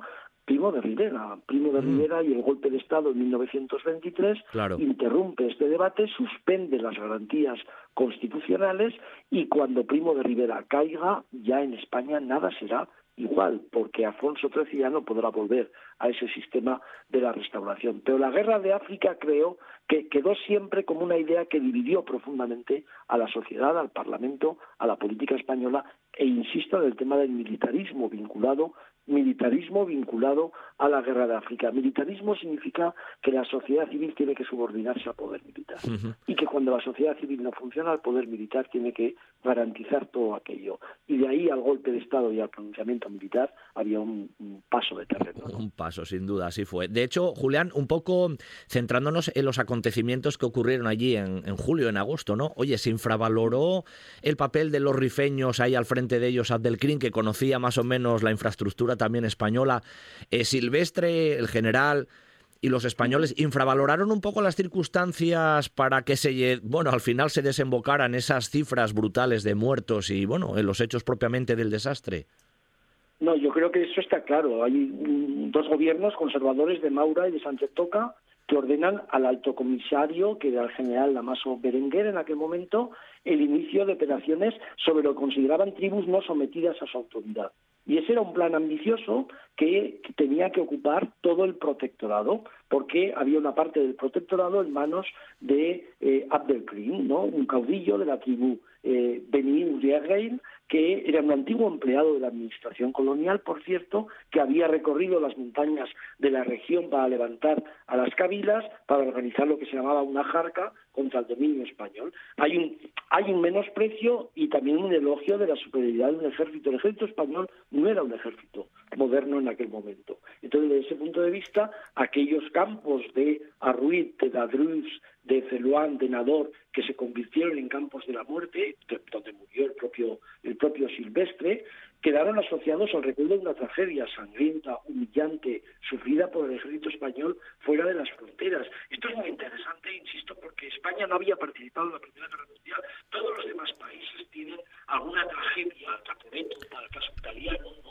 con Austria, todos saben dónde pierden de alguna forma la identidad, la patria, frente a un enemigo exterior. Eh, España ni siquiera era un enemigo exterior, eran unas tribus organizadas en aquel momento por un caudillo que, insisto, insisto, era también como un eje de movimientos de liberación que empezaban dentro del colonialismo, el anticolonialismo, y, eh, más que un desprecio, creo que lo que hay es una especie de percepción de superioridad de lo que es una patria, un país, hmm. que en el fondo se vio que aquel ejército no era un ejército preparado para la guerra eh, colonial. Ese es un ejército Mueve el teléfono, mueve el teléfono de nuevo, Julián. Mueve el teléfono de nuevo otra vez, que se va algo un poco ahí la señal, a ver si otra pues vez. No, pues ahí estamos. Posiblemente, posiblemente será la, la cobertura. nada. Eh, Ahora te recuperamos otra vez. No, te escuchábamos, lo único que sonaba el sonido un poquito así más, más lejano. Mira, te quería comentar. posiblemente lo que lo que estaba lo que estaba incidiendo es que, que una, una experiencia que no existe en la sociedad española, que es guerrear contra un enemigo exterior que se llama nación, ¿no? Y, y, que esa experiencia España prácticamente no la tiene desde la guerra de la independencia, desde las llamadas guerras napoleónicas, a la altura de los años 20 del siglo eh, 20, lo que pesa muchísimo es el militarismo. Y el militarismo es cómo organizar la sociedad para que la sociedad no pueda ¿eh? no pueda contra ese militarismo. Creo que el gran debate que se produce en el golpe de Estado, en la guerra civil, es si usted quiere organizar una sociedad donde el ejército sea no solo un brazo armado al servicio de la patria, sino un brazo político que domina la política, o una sociedad en la que el ejército está subordinado al poder civil.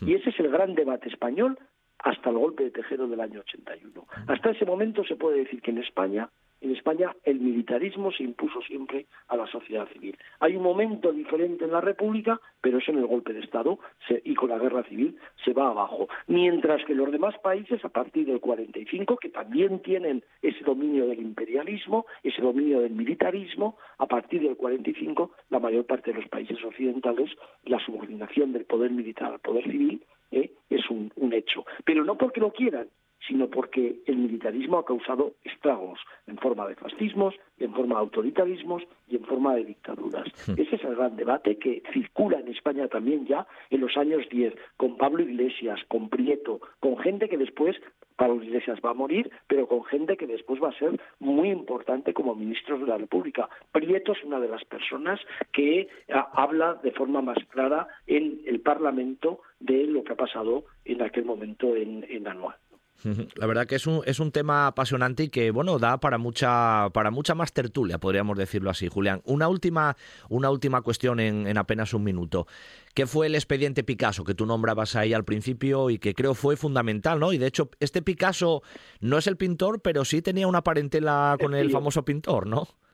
Sí, era tío. Bueno, el expediente Picasso es, es que el la oposición en el Parlamento pide una investigación, se abre una investigación y esa investigación eh, lleva el nombre del general que la, preside, que se llama Picasso, y esa investigación, como digo, es bastante exhaustiva y eh, prueba que mm, hay una complicidad por parte del alto mando y que esa complicidad puede llegar a la cúspide del sistema que es ni más ni menos que Alfonso XIII. Y lo que para el expediente Picasso cuando ya se iba a demostrar, cuando se iba a debatir en el Parlamento el final de la investigación, es el golpe de Estado en septiembre del año 1923 que lleva a cabo Primo de Rivera desde Barcelona y que empieza la dictadura que lleva ese nombre. Claro, o sea que el expediente, la flecha apuntaba bien hacia arriba, ¿no? Como nos estabas comentando, apuntaba a las altas sí, a la propia corona. Eso está bastante claro, los historiadores hemos trabajado muchísimo sobre todos esos temas y las responsabilidades, se llaman las responsabilidades del desastre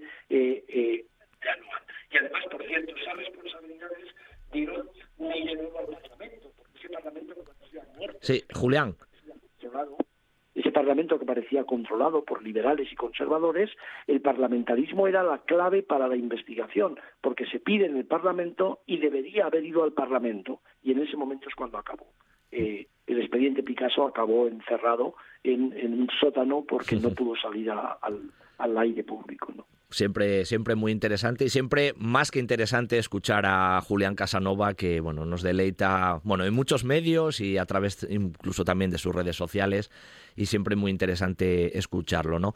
Eh, Julián, ha sido un placer tenerte en este programa número 200 para hablar de este desastre de, anual y por lo menos aquí a nuestros oyentes en Asturias seguro que les ha encantado conocer un poco esos acontecimientos. Un abrazo muy fuerte. también un placer y, enhorabuena por esos 200 programas que siempre que hay 200 programas seguro que detrás hay mucho trabajo, mucho mérito y bien hacer las cosas. Oye, muchas gracias Julián, un abrazo, hasta la próxima. De acuerdo, un abrazo, Dios.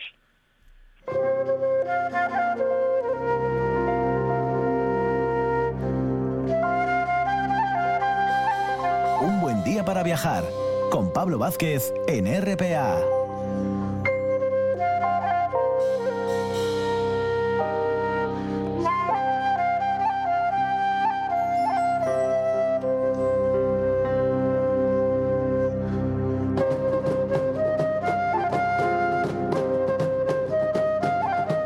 Bueno, y en esta segunda hora que ya estamos metidos plenamente en ella de nuestro programa número 200 aquí en esta matinal del domingo nos acompaña otra persona, bueno, pues extraordinaria que siempre es un lujo escucharlo, ¿no? Además, gran divulgador, investigador, escritor él es licenciado en Derecho, por cierto. ¿eh?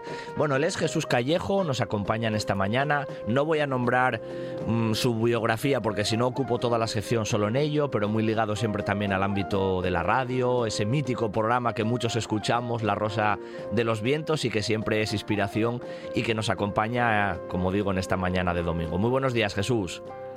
Hola Pablo, ¿qué tal? Muy buenos días. Bueno, feliz año, ¿eh? por cierto, también. bueno, pues nada, aquí dando ya, bueno, pues el coletazo final de, la, de la Navidad y Jesús, en nuestro programa 200, pues nos, como decimos en Asturias, nos presta muchísimo que, que tú seas uno de los, de los invitados para recorrer tal vez algunos lugares, ¿no? De, de esta propia Asturias que tú también conoces y que también has escrito cosas, porque, hombre, el toque místico en esta zona del norte peninsular, yo creo que, bueno, que tú tienes algún libro en relación con esa España mágica y demás, pero esta zona norte y específicamente la zona asturiana, pues tenemos tal vez como muy arraigados esos aspectos, ¿no? Yo creo que eso tú también lo has vivido y seguramente algo lo conoces, ¿no, Jesús? Sí, sí, sí, desde luego. Lo he vivido, lo he sentido y lo he experimentado. Es una tierra que, siempre que he podido me ha gustado recorrerla. Tengo muy buenos amigos, entre los que te cuentas, y, siempre descubro cosas nuevas, cosas nuevas en, en Asturias. Además, la gran diferencia que tiene la Asturias Oriental con la Asturias Occidental. Es curioso, ¿no? Para ser una comunidad autónoma pues, relativamente pequeña, bueno, la, la, viveza y la riqueza que tiene en todos los aspectos y sobre todo los mitológicos, los legendarios, los folclóricos. Entonces, bueno, pues en muchos de mis libros he recogido pues esos lugares mágicos y también esos seres mitológicos ¿no? que pueblan las montañas, los valles y, también las zonas costeras de Asturias.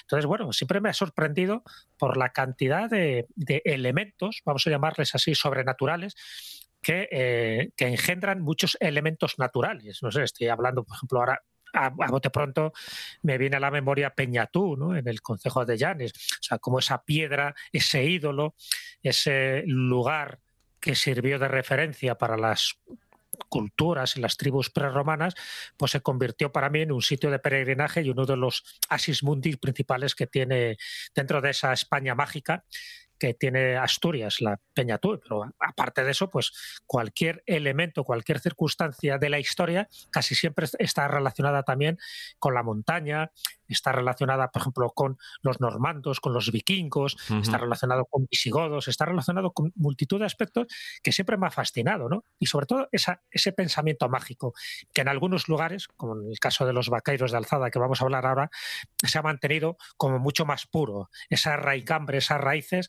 han sido pues recogidas de una forma pues mucho más, vamos a llamarlas así, más autóctonas, precisamente por eso, porque no se llegaron a mezclar durante muchísimo tiempo con el resto de la gente y eso es lo que permaneció, ¿no? Sí, sí, así es. y, sus, leyendas de una forma como mucha más, mucho más pura. Ya sabes que sobre el tema de los vaqueiros hay como, mm, bueno, muchas páginas escritas, ¿no? Y todavía hoy, fíjate, ya en el 2022 en el que estamos, existen muchísimos enigmas y muchas cuestiones por detrás de los vaqueiros, eh, sobre sus formas de vida, sus tradiciones todavía es una, un grupo social que da todavía mucho juego en ese aspecto casi literario y de tradición histórica en Asturias, Jesús.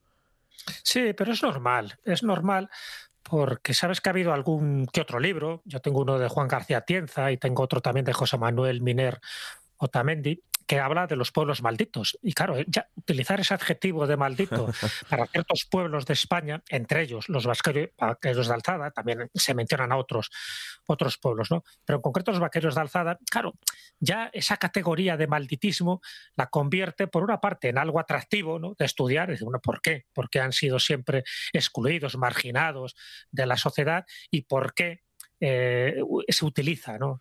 ese ese adjetivo de maldito eh, por alguna razón, porque eran muy malotes, porque no se querían mezclar, porque tenían un tipo de vida, de costumbres y de sociedad totalmente diferente al del resto de la población. Bueno, pues evidentemente eso genera mucho misterio.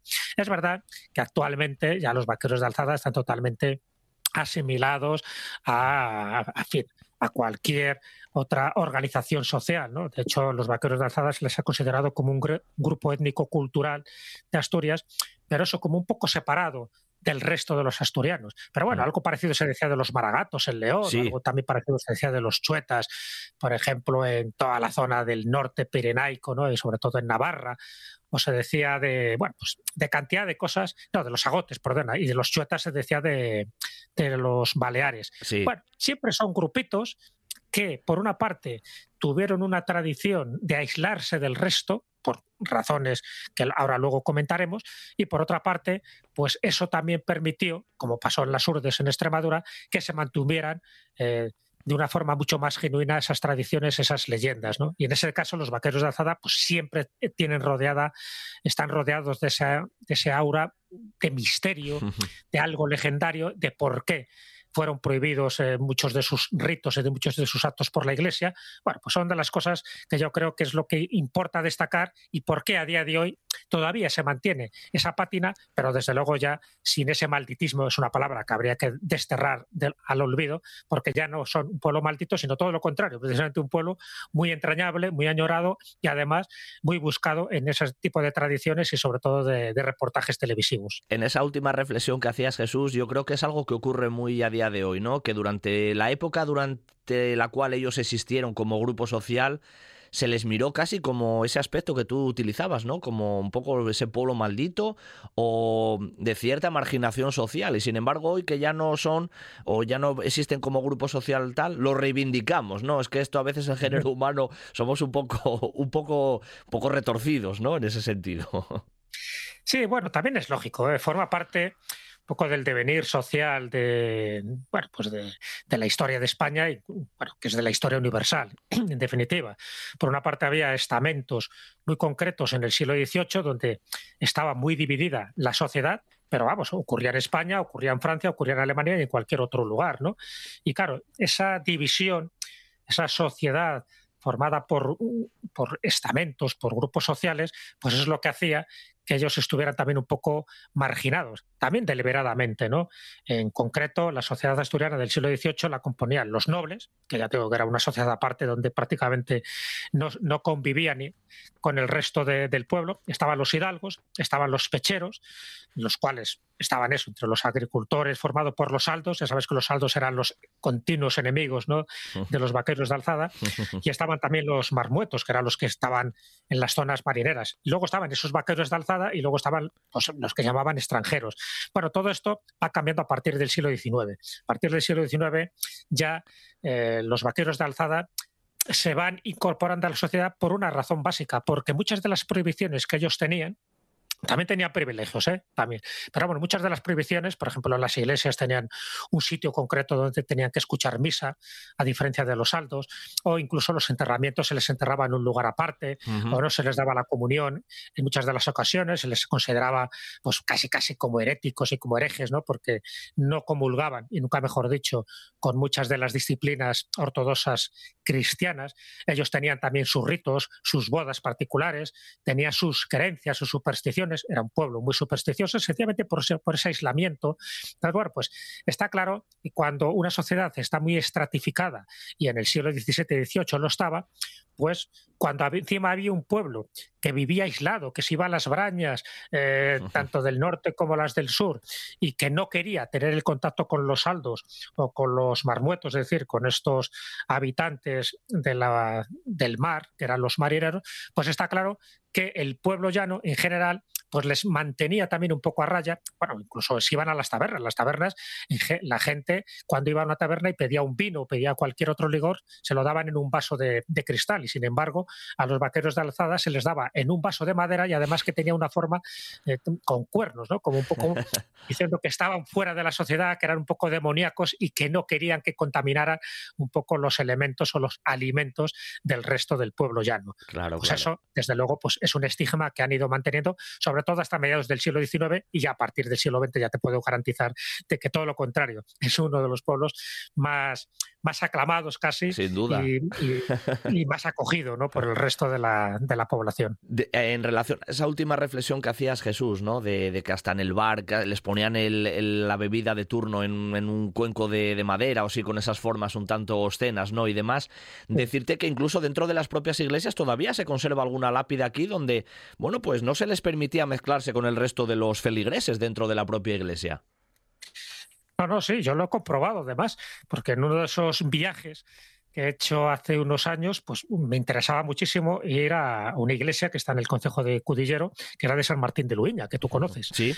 Y bueno, pues ahí había leído cosillas, ¿no? De que todavía se mantenía esa, vamos a llamarle ese estigma, pero en forma de frase, porque antiguamente en las iglesias había vigas de madera, donde se decía textualmente que hasta aquí llegaban los saldos y hasta aquí llegaban lo que eran los vaqueros de alzada. Pero en el caso de San Martín de Luiña, lo característico de esta iglesia es que en el suelo es donde estaban pues unas bandas, en fin, a lo ancho y a lo largo, que dividía la nave central de la iglesia en varias partes. Y dentro de esas bandas había unas losas, unas losas que estaban numeradas, por una parte eran tumbas, como está claro, ¿no? Como pasa en todas las iglesias, que corresponden a tumbas anónimas, a tumbas sin nombre, pero por otra parte, en una de esas eh, losas o lápidas había una frase, esa frase maldita, ese recordatorio infame de que hoy, por supuesto, no estaría aceptado ni política, ni social, ni religiosamente correcto, pero que en aquella época decía esa inscripción que no se ha podido borrar, simplemente porque está inscrita en la piedra, decía de aquí no pasan a oír misa los vaqueros. esto yo creo que era un símbolo muy claro. Esto en 1840 quedó ya prohibido, ¿eh? ya quedó totalmente desterrado este tipo de, de manifestaciones tan, tan visibles y por eso todo lo que eran las vigas desaparecieron, todo lo que era la parte de madera pero sí se ha mantenido en este caso lo que era la losa, lo que era la piedra. Pero, claro, eh, indica muy claramente cómo se les marginaba en el siglo XVII y en el siglo XVIII. Claro, claro. Oye, Jesús, eh, se ha escrito mucho, te decía, incluso el mismísimo Jovellanos, ¿no? Escribió sobre los vaqueros, sobre, sobre sus orígenes. ¿Conocemos algo más con respecto a esos orígenes de, de dónde eran? ¿Por qué surgió esa rama de los vaqueros? ¿O eso todavía está ahí en esas tinieblas y nunca lo sabremos al 100%? Pues yo creo que nunca lo sabremos al 100%. Ten en cuenta que no hay registros escritos. Es decir, es un pueblo en su origen pues bastante analfabeto, pues precisamente por ese aislamiento, pues tampoco iban a los colegios, no iban a las escuelas. En fin, siempre tuvieron como esa, esa parte, vamos a llamarla, de, cultura, pero que a la vez era una parte de incultura, en el sentido de que no se pudieron eh, alimentar intelectualmente como se alimentaban el resto de los asturianos en este sentido. Entonces, es verdad que todo son especulaciones sobre cómo surgen eh, los vaqueros de alzada y por qué ese aislamiento y por qué se les llama así. Bueno, de hecho se les llama así gracias a Jovellanos, a un personaje que tú conoces muy bien, ¿no? Porque él los define como los habitantes de las Brañas, como esos vaqueiros que vivían de la cría de ganado vacuno y de alzada porque su asiento, como sabes, no era fijo, sino que se alzaba tanto sus moradas como sus residencias, en fin, emigraban anualmente a sus pastos de verano y a sus pastos de invierno. De ahí que se llamen de alzada. El origen, pues hay muchas especulaciones. Mira que yo he estado leyendo estos libros que te acabo de comentar, tanto de, Juan García Tienza como de José Manuel Minero Tamendi, y nunca son claros porque tampoco tienen datos. ¿no? Por una parte, yo te puedo hablar de las teorías más o menos eh, plausibles que se hablan de ellos, pero bueno, todas cogidas por los pelos. Unos dicen que eran moriscos expulsados ¿no? de, la rebelión que hubo en las Alpujarras en el siglo XVI. Otros, es verdad que en el siglo XVI es cuando empiezan a tener un cierto predicamento los vaqueros de alzada. Otros dicen que eran normandos refugiados ¿no? tras la derrota que tuvo el rey Ramiro I. Otros dicen que pudieron ser celtas insumisos a la romanización, entonces que se quedaron ahí un poco resguardados en las montañas y que no quisieron saber nada del resto de la, de la población.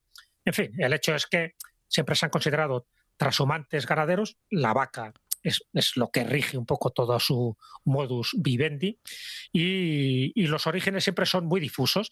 Está claro que es en el siglo XVI, ya te digo, cuando empiezan a tener ese predicamento, anteriormente no hay crónicas escritas que se hable específicamente de ellos, y es en el siglo XVI, XVII y XVIII donde se les margina, donde tienen una serie de privilegios, no pagan ningún estipendio, no pagan ningún impuesto al noble feudal y no están sujetos tampoco a, pues a una serie de, de cosas o de obligaciones que tenían que hacer el resto de los asturianos o el resto de los altos, como por ejemplo eh, ir a una batalla, ¿no? Estaban eximidos si había una guerra de formar parte del ejército. Bueno, pues cosillas de estas que por una parte eran buenas para ellos, pero por otra parte también les aislaba y les marginaba bastante. O sea, entre el propio aislamiento que a lo mejor el resto de la sociedad les hacía, más ellos que procuraban en muchos casos no mezclarse en demasía con el resto de la población, ya estaba el cóctel hecho prácticamente, Jesús estaba el cóctel hecho. Es verdad que los vaqueros de alzada se caracterizaban precisamente por eso, por, ese aislamiento, pero entre ellos mismos. ¿eh? En las brañas, las brañas eran independientes, las casas eran independientes, a diferencia del resto de, de los asturianos, donde se buscaban concentraciones de casas, donde se buscaba precisamente ese aspecto más comunitario.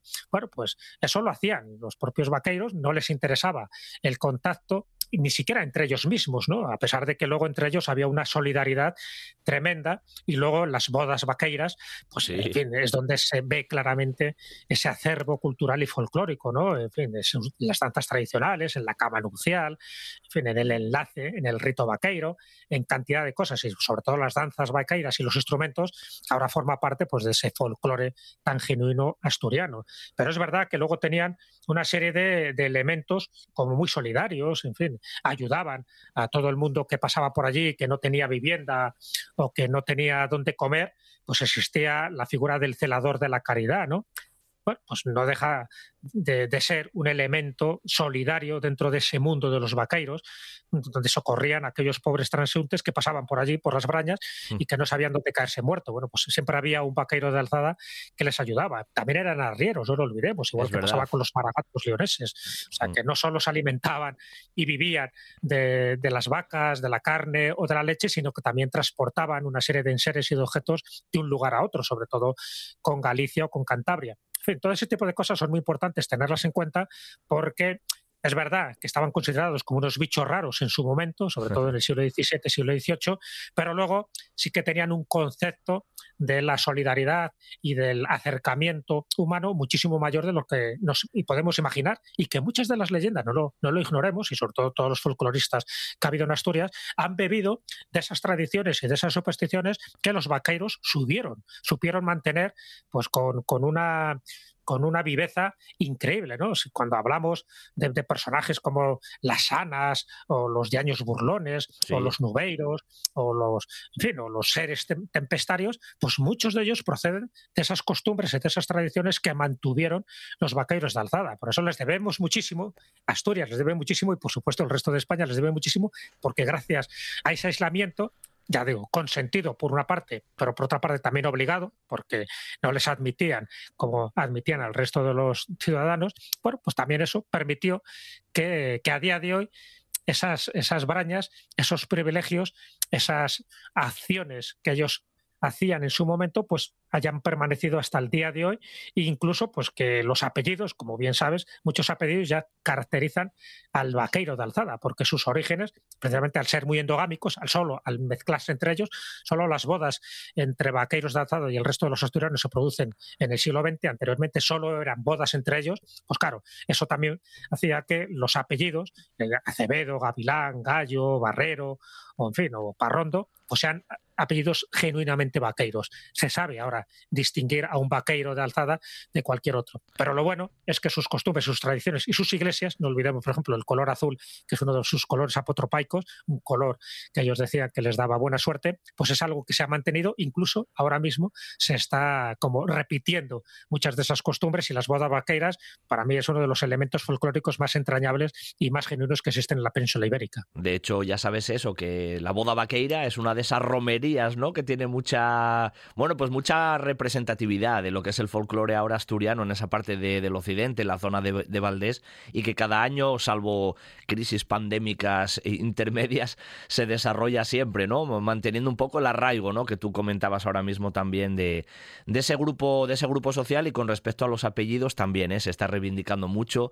esa relación siempre con, con el ámbito, con el ámbito vaquero. Estaríamos hablando mucho más rato contigo sobre estas cuestiones, Jesús, pero bueno, creo que hemos hecho un bonito recorrido, ¿no? Resumen, por uno de esos pueblos, como tú utilizabas antes la palabra, pero que no es muy bonito decir, casi malditos, ¿no? Esos vaqueros de, Alzada en Asturias y, que lógicamente dejaron una huella pues importantísima en la tradición, en el folclore y en la mitología, ¿no? De, de, Asturias y que sin duda han sido muy importantes en nuestra, en nuestra historia casi, digamos, social. Así que Jesús, te mando un abrazo muy fuerte, te doy las gracias como siempre y hasta una próxima ocasión, que habrá más ocasiones. Gracias Jesús.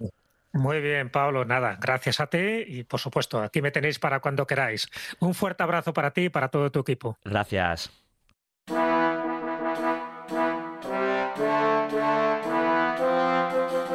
Un buen día para viajar con Pablo Vázquez en RPA.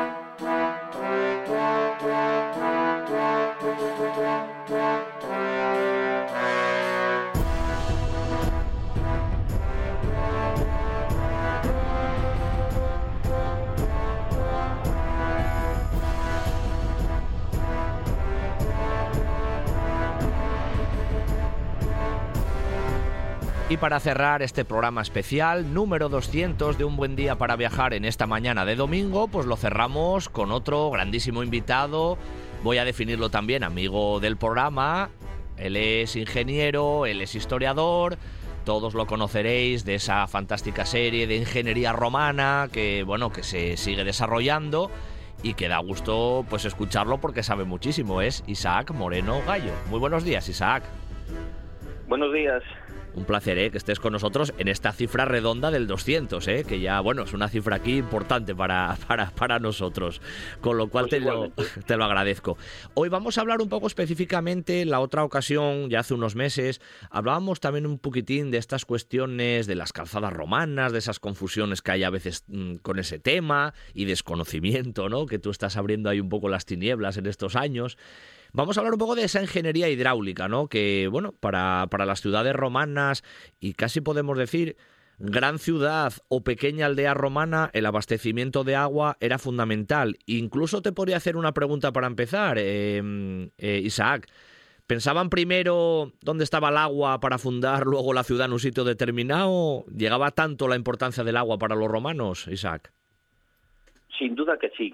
Sin duda que sí. Eh, una ciudad sin posibilidades de abastecimiento de agua era una ciudad muerta desde el minuto cero. Mm, de hecho, en la planificación y en la decisión política de fundar una determinada ciudad en un sitio o incluso romanizar una ciudad que fuese indígena y que pretendían hacer o colonia o municipio, cualquier tipo de ciudad, ¿no? de las categorías que tenían los romanos, eh, pesaba muchísimo la posibilidad de abastecimiento de agua. Es cierto que eran unos artistas y podían traer el agua desde muy lejos y desde sitios inverosímiles, pero no siempre era posible. Y si la ciudad no podía tener abastecimiento de agua, pues sencillamente se fundaba en otro lado. Era uno de los eh, puntos clave para determinar la posición de una ciudad.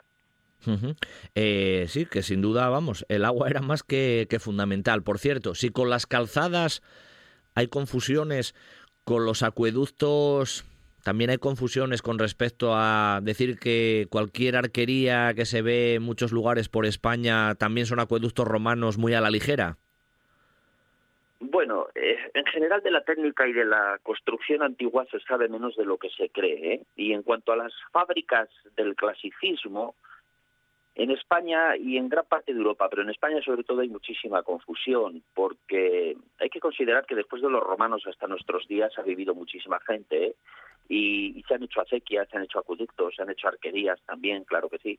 Aunque la mayoría de los acueductos, luego lo podemos comentar, no tenían arquerías, eran otros sistemas ¿no? de, de abastecimiento y de traída de aguas pero la confusión de las fábricas es muy común, no solamente en las arquerías de los acueductos, en todo tipo de puentes. Las arquerías del acueducto es un puente acueducto, pero los puentes eh, supuestamente romanos en España, en las guías turísticas pueden superar los 5.000 fácilmente. Sin embargo, el estudio más serio que se ha hecho nunca eh, ha limitado la cifra a 37 considerando incluso que es romano con que conserve una sola hilada de sillares romanos en su sitio, que son muchos los que realmente tienen esta circunstancia. Pues aún así no hay más que 37 en toda la península ibérica, y la mayoría están en la vertiente atlántica y en Portugal, hay muy poquitos en la vertiente mediterránea, prácticamente dos o tres, o sea, casi ninguno. Fíjate hasta qué punto eh, se desconoce o se tiene eh, deformada la imagen de lo que puede ser una fábrica del mundo clásico, del mundo romano. Sin duda. Eh, Isaac, precisamente ahora que tú mencionabas eso, em, existen a lo mejor muchos tipos de, acueducto, ¿no? Y tenemos el concepto erróneo precisamente de la cuestión esa de las arquerías, ¿no? Que pensamos ahí siempre, por ejemplo, aquí en España, pues el acueducto de, Segovia, que es como la arquería que todos tenemos en mente. Pero en realidad, los acueductos eran largas distancias, como tú decías, de los acuíferos iniciales, a veces kilómetros inmensos, pero por vías subterráneas, galerías, eh, tuberías, incluso qué tipos de tuberías utilizaban para esto. Es una pregunta un poco doble. Pues, eh, verás, las arquerías eran mm, extrañas dentro de las canalizaciones y de las conducciones de agua. Acueducto significa conducción de agua directamente. Y era un elemento extraño, hasta el punto de que, mm, si revisamos claramente, en España igual no llegan a media docena las arquerías de acueductos ciertamente romanos, porque luego hay arquerías de acequias por todos los lados, que todo lo que es de piedra y antiguo lo, le llaman romano, ¿no? Pero puede que no lleguen a media docena los acueductos eh, por artería que hay en España. Y en Italia, pues igual no pasan de 15 o 20, y en Francia, pues es una cifra semejante. Pero es que estamos hablando que entre estos tres actuales países podía haber miles de ciudades abastecidas. Es decir, que estamos hablando de un número realmente ridículo de arquerías. La mayoría de las canalizaciones, efectivamente, eran, como hoy son, subterráneas y no se veían. A veces eran galerías, que son más evidentes porque se pueden llegar a encontrar, y muchas veces era por tubería. Y muchas de las veces que eran por tubería, que eran la gran mayoría de todas ellas, eran de tuberías de materiales perecederos, porque las tuberías de madera han existido eh, de una manera muy común en el mundo romano. De hecho, se han conservado en las zonas con ambiente anaeróbico, por ejemplo, en la frontera del Rin, también en la zona de Burdeos, en Francia, en los fangos, ¿no? donde no hay oxígeno, se han conservado tuberías de madera romana. Claro, en el resto del Mediterráneo, evidentemente, no se han conservado, pero la mayoría de las longitudes de tubería de canalizaciones para abastecimiento de las ciudades, casi con toda seguridad que eran de madera, claro. Por eso se desconoce absolutamente todo de esos abastecimientos de aguas, porque es que ni siquiera la canalización ha perdurado. ¿Y dónde bueno, pues sí, dicho eso, que la mayoría eran de, madera, eso es todo. Correcto, correcto. Eh, otra, otra pregunta importante en este sentido, porque terminologías, Isaac, que nos suenan sifones, ventosas, areneros, que nos suenan modernas, quiero decir, ¿no? Los romanos ya las tenían bien presentes a la hora de los preparativos para la realización del acueducto propiamente. Sí, claro, sin ninguna duda. Se conocen además todos esos artificios en el mundo romano. Se conocen las ventosas, las válvulas de extracción de aire, claro que sí, codos, tuberías de todos los tipos, empalmes de los más inverosímiles. Hay que tener en cuenta una cosa. En el mundo romano se estuvieron abasteciendo las ciudades de agua eh, por lo menos durante 600 años en la zona de Italia, 400 años tal vez aquí, en la zona más extrema ¿no? del, noroeste hispano, por poner un ejemplo. ¿no? Nosotros no llevamos más que ciento y pico, 200 años abasteciendo de agua a las ciudades. Somos unos nuevos en este asunto. Ellos estuvieron más del doble del tiempo, con una tecnología que dominaban perfectamente y que les funcionó durante cientos de años. Claro que sí, eran otros materiales, eran otros tiempos, pero tenían sus habilidades y sus máquinas. La forma es que ellos estuvieron el doble de tiempo utilizando eh, una ingeniería sanitaria y una ingeniería de abastecimiento, que es lo que nosotros que somos unos recién llegados, pues prácticamente en el siglo XIX se han empezado a abastecer las grandes ciudades de Europa, Madrid, Berlín, París, Londres. El resto hasta en el 20 y algunos pueblos aún están esperando el agua. y con esa prolongación de tiempo para mantener esas infraestructuras, ¿no surgían problemas eh, importantes, ¿no? Que me imagino habría que resolver. Eh, me suena incluso de verte en alguna de tus explicaciones la concreción calcárea, ¿no? Ese era uno de los temas que podía surgir con tanto uso tan prolongado y tantos siglos. Sí, sí, sí, sí, sí. Había, bueno, había. Eh, eso es una reacción química que produce el agua y lo que hace es depositar cal en las paredes de las tuberías o de las galerías subterráneas, ¿no? las canalizaciones, con lo cual la va estrangulando. Pero eso ocurre a lo largo de, siglos incluso. Y ese no es el problema más acuciante porque es un problema lento. El problema más acuciante es que se rompa una arquería, que se desenchufe una tubería, que se rompa una tubería. Y eso era el pan de cada día en todas las canalizaciones de todas las ciudades, como ocurre hoy. Hoy se están rompiendo tuberías en todos los sitios constantemente y si no hay un servicio de mantenimiento, un equipo de fontaneros perfectamente preparado para ir al sitio de socorrer inmediatamente a arreglar la avería, pues deja de funcionar el abastecimiento. Por supuesto que eh, los romanos tenían ese cuerpo administrativo que se encargaba de esto y se sabe además perfectamente, ¿no? Y cómo gestionaban ciudades como Roma, que lo sabemos muy bien por Frontino, una ciudad que llegó a tener 11 enormes acueductos con unos caudales brutales una ciudad que tenía en época de máximo esplendor casi un millón de habitantes, eh, tenían un cuerpo de, mantenimiento que mantenía los 11 acueductos en pleno estado de funcionamiento y en perfecto estado en todo momento, claro. no, puede sobrevivir una ciudad. Estamos hablando de un estado potente, un estado con una tecnología, unos medios y una economía que no se ha superado hasta el siglo XIX-XX en el mundo occidental. Por supuesto que hacían eso y mucho más. Claro, claro. Em, cuando, cuando se llegaba más o menos ya a lo que es la, bueno, la ciudad determinada, ¿no? Había unos sistemas ahí de decantación que en algunos casos, bueno, en algunos de tus documentales eh, también lo, lo explicas con, con, imágenes, ¿no? Pero de cara así a nuestros oyentes, eran unas naves a veces, en algunos casos, inmensas y que era propiamente la decantación en ese sentido. ¿Qué era la decantación? ¿Por qué hacían eso, Isaac? Es una forma de depurar el agua. Nosotros hoy en día, para que tengas una idea, utilizamos eh, dos o tres métodos diferentes de, depurar el agua. El método físico, que sería ese, la extracción de arena o la decantación.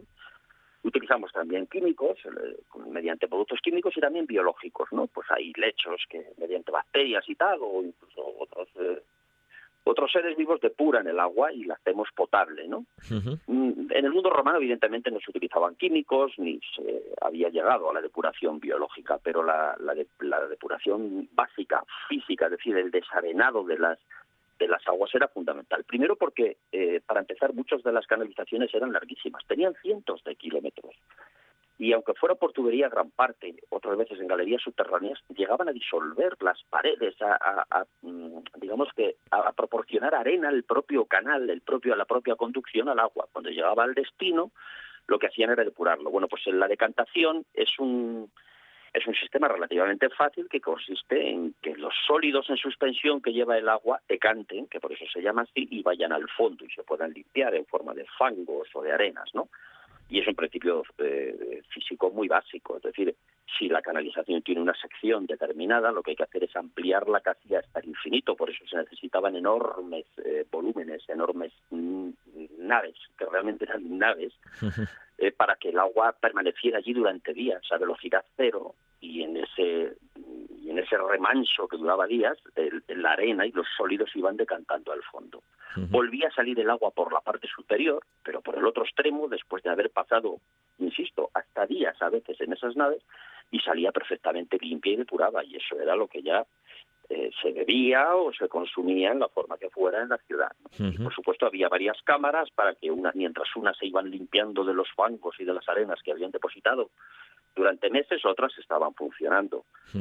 Eso que lo hemos hecho también en el siglo XIX y en el siglo XX es un invento muy anterior a nosotros, evidentemente. Los romanos lo utilizaban con profusión en todas las grandes ciudades donde tenían abastecimientos y grandes caudales que suministrar a la ciudad. Claro, claro. el mundo clásico ya existía, ¿eh? o sea, es decir, que Persepolis lo tenían, el mundo persa, el helenismo había hecho cosas de este tipo.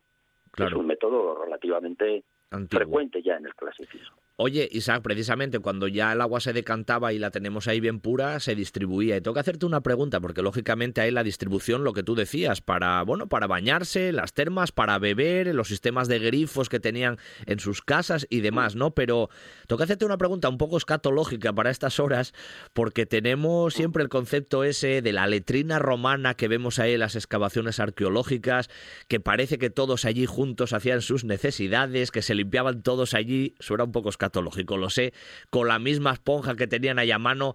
No me cuadra a mí mucho eso con la limpieza que tenían con el sistema del agua que luego compartieran ese tipo de, bueno, no sé, de sustancias, vamos a decirlo así. Sí, eso es un error de bulto, eso es un mito como muchísimos que hay en el mundo romano. Solamente de los mitos y de las falsedades de esta civilización y de muchas del mundo antiguo podríamos estar hablando días enteros. Y ese es uno de ellos. Evidentemente, yo lo he publicado y lo volveré a publicar y lo he dicho y lo volveré a decir, eh, evidentemente no utilizaban una esponja con un palo para limpiarse el culo. eso es una invención de los historiadores, de los arqueólogos, pues en el siglo XIX, en el siglo XX que se la han inventado. Hay una serie de noticias, hay dos, además muy vagas, en las que habla una creo que Seneca, en la que bueno pues un legionario que estaba eh, el hombre completamente ido de la cabeza, pues se suicidó con un palo y una esponja, porque dice que es una cosa que había en las letrinas, claro, pero, también nosotros tenemos una escobilla en las letrinas y no nos limpiamos el culo con ella. De hecho, hay incluso una eh, inscripción en las termas de hostia antica, ¿eh? una de las termas de los sabios, creo que se llama, que dice, por favor, cuando acabe sus necesidades, use el siglo spongium, que se llama así, el palo con la escobilla evidentemente al señor propietario de las termas le importa un pito como te lleves el culo a casa. Te está diciendo que uses la escobilla para limpiar la letrina, no otra cosa. ¿eh? ese tipo de mitos y de falsedades y de tonterías que además se ven reproducidas en Internet por millones. Tú buscas esto de las letrinas, de los dibujos en Internet y ves miles y miles. O sea, la gente se está eh, formando y educando con unas estupideces que evidentemente luego hacen también que despreciemos y que valoremos ¿no? estas civilizaciones, porque el pobre desgraciados si se limpiaban el culo con las cobillas y tal. Bueno, no lo podemos creer todos, pero los desgraciados somos nosotros, los que nos creemos que eso es así. ¿sabes? No, no, ellos tenían un canalillo por debajo, eh, justamente al pie de las letrinas. Para empezar, las letrinas eran una serie efectivamente de agujeros, eran letrinas que parecen colectivas, pero evidentemente esta gente tenía pudor en todos los aspectos de su vida social, no solamente en esto, si podían ponerse uno en cada punta diferente de, las amplias estancias que formaban las letrinas, lo hacían, no se iban a poner uno al lado del otro. ¿eh? En el momento que caían las heces, eran arrastradas por agua por un canal constante que estaba por debajo de ellas. Eso a nosotros no ocurre. Nosotros, hasta que lo quitamos de la cadena, podemos estar dando una tufada a todo al vecindario entero. No, ellos caían y, el olor era prácticamente imperceptible A continuación hacían lo que está haciendo todavía todo el mundo musulmán y en Oriente, que era lavarse el culo en el canalillo, agacharse allí y lavarse. Nosotros no lo hacemos todavía en Occidente. nos hemos acostumbrado al papel, nos limpiamos con un papel, hay gente especialmente, eh, digamos, eh, aseada que luego utiliza el bidet, pero el 99,9% no. O sea, y no es más que hacer una revisión de los calzoncillos de los occidentales. Y te quiero decir esto, porque es una vergüenza que sean precisamente los que estén mofándose de los guarros que eran los romanos, ¿verdad? Entonces, exactamente todo lo contrario. No, eran muy aseados, muy limpios y como ves el aspecto era completamente higiénico en ese sentido. Correcto, correcto. Y además eh, creo que queda bien claro, ¿no? Esas, esas cuestiones de que el agua, al fin y al cabo, para los romanos era más que importante para la ciudad, para la población más grande o la población más pequeña, el abastecimiento de agua bueno, pues sanitaria, ¿no? Y siempre limpia, era, era fundamental en todos los aspectos de la vida. Entre las costumbres higiénicas de los romanos estaba bañarse todos los días. Eso es, mira tú. Por eso Tenían en las termas de agua caliente y fría y todos los termas para ellos era una cuestión social, una cuestión higiénica, una cuestión de modo de vida. Así es, Pensemos que en Occidente, en los países más avanzados del mundo, hoy hay mucha gente que todavía no lo hace.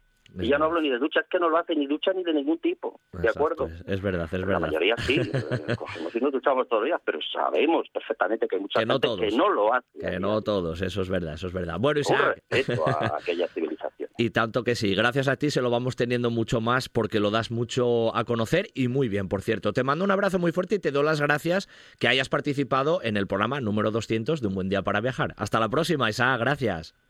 Hasta luego, un abrazo, adiós. Qué rápido han pasado estas dos horas en este programa número 200 de Un Buen Día para Viajar. Elenco espectacular de colaboradores y ya sabéis, el viaje nunca se termina aquí en RPA, en Un Buen Día para Viajar. Así que el fin de semana que viene, en el programa 201, regresaremos de nuevo puntuales para seguir viajando a través de la radio. En la técnica estuvieron Juan Saiz Pendas y Quique Regada y al micrófono pues sí, Pablo Vázquez. Hasta el próximo fin de semana.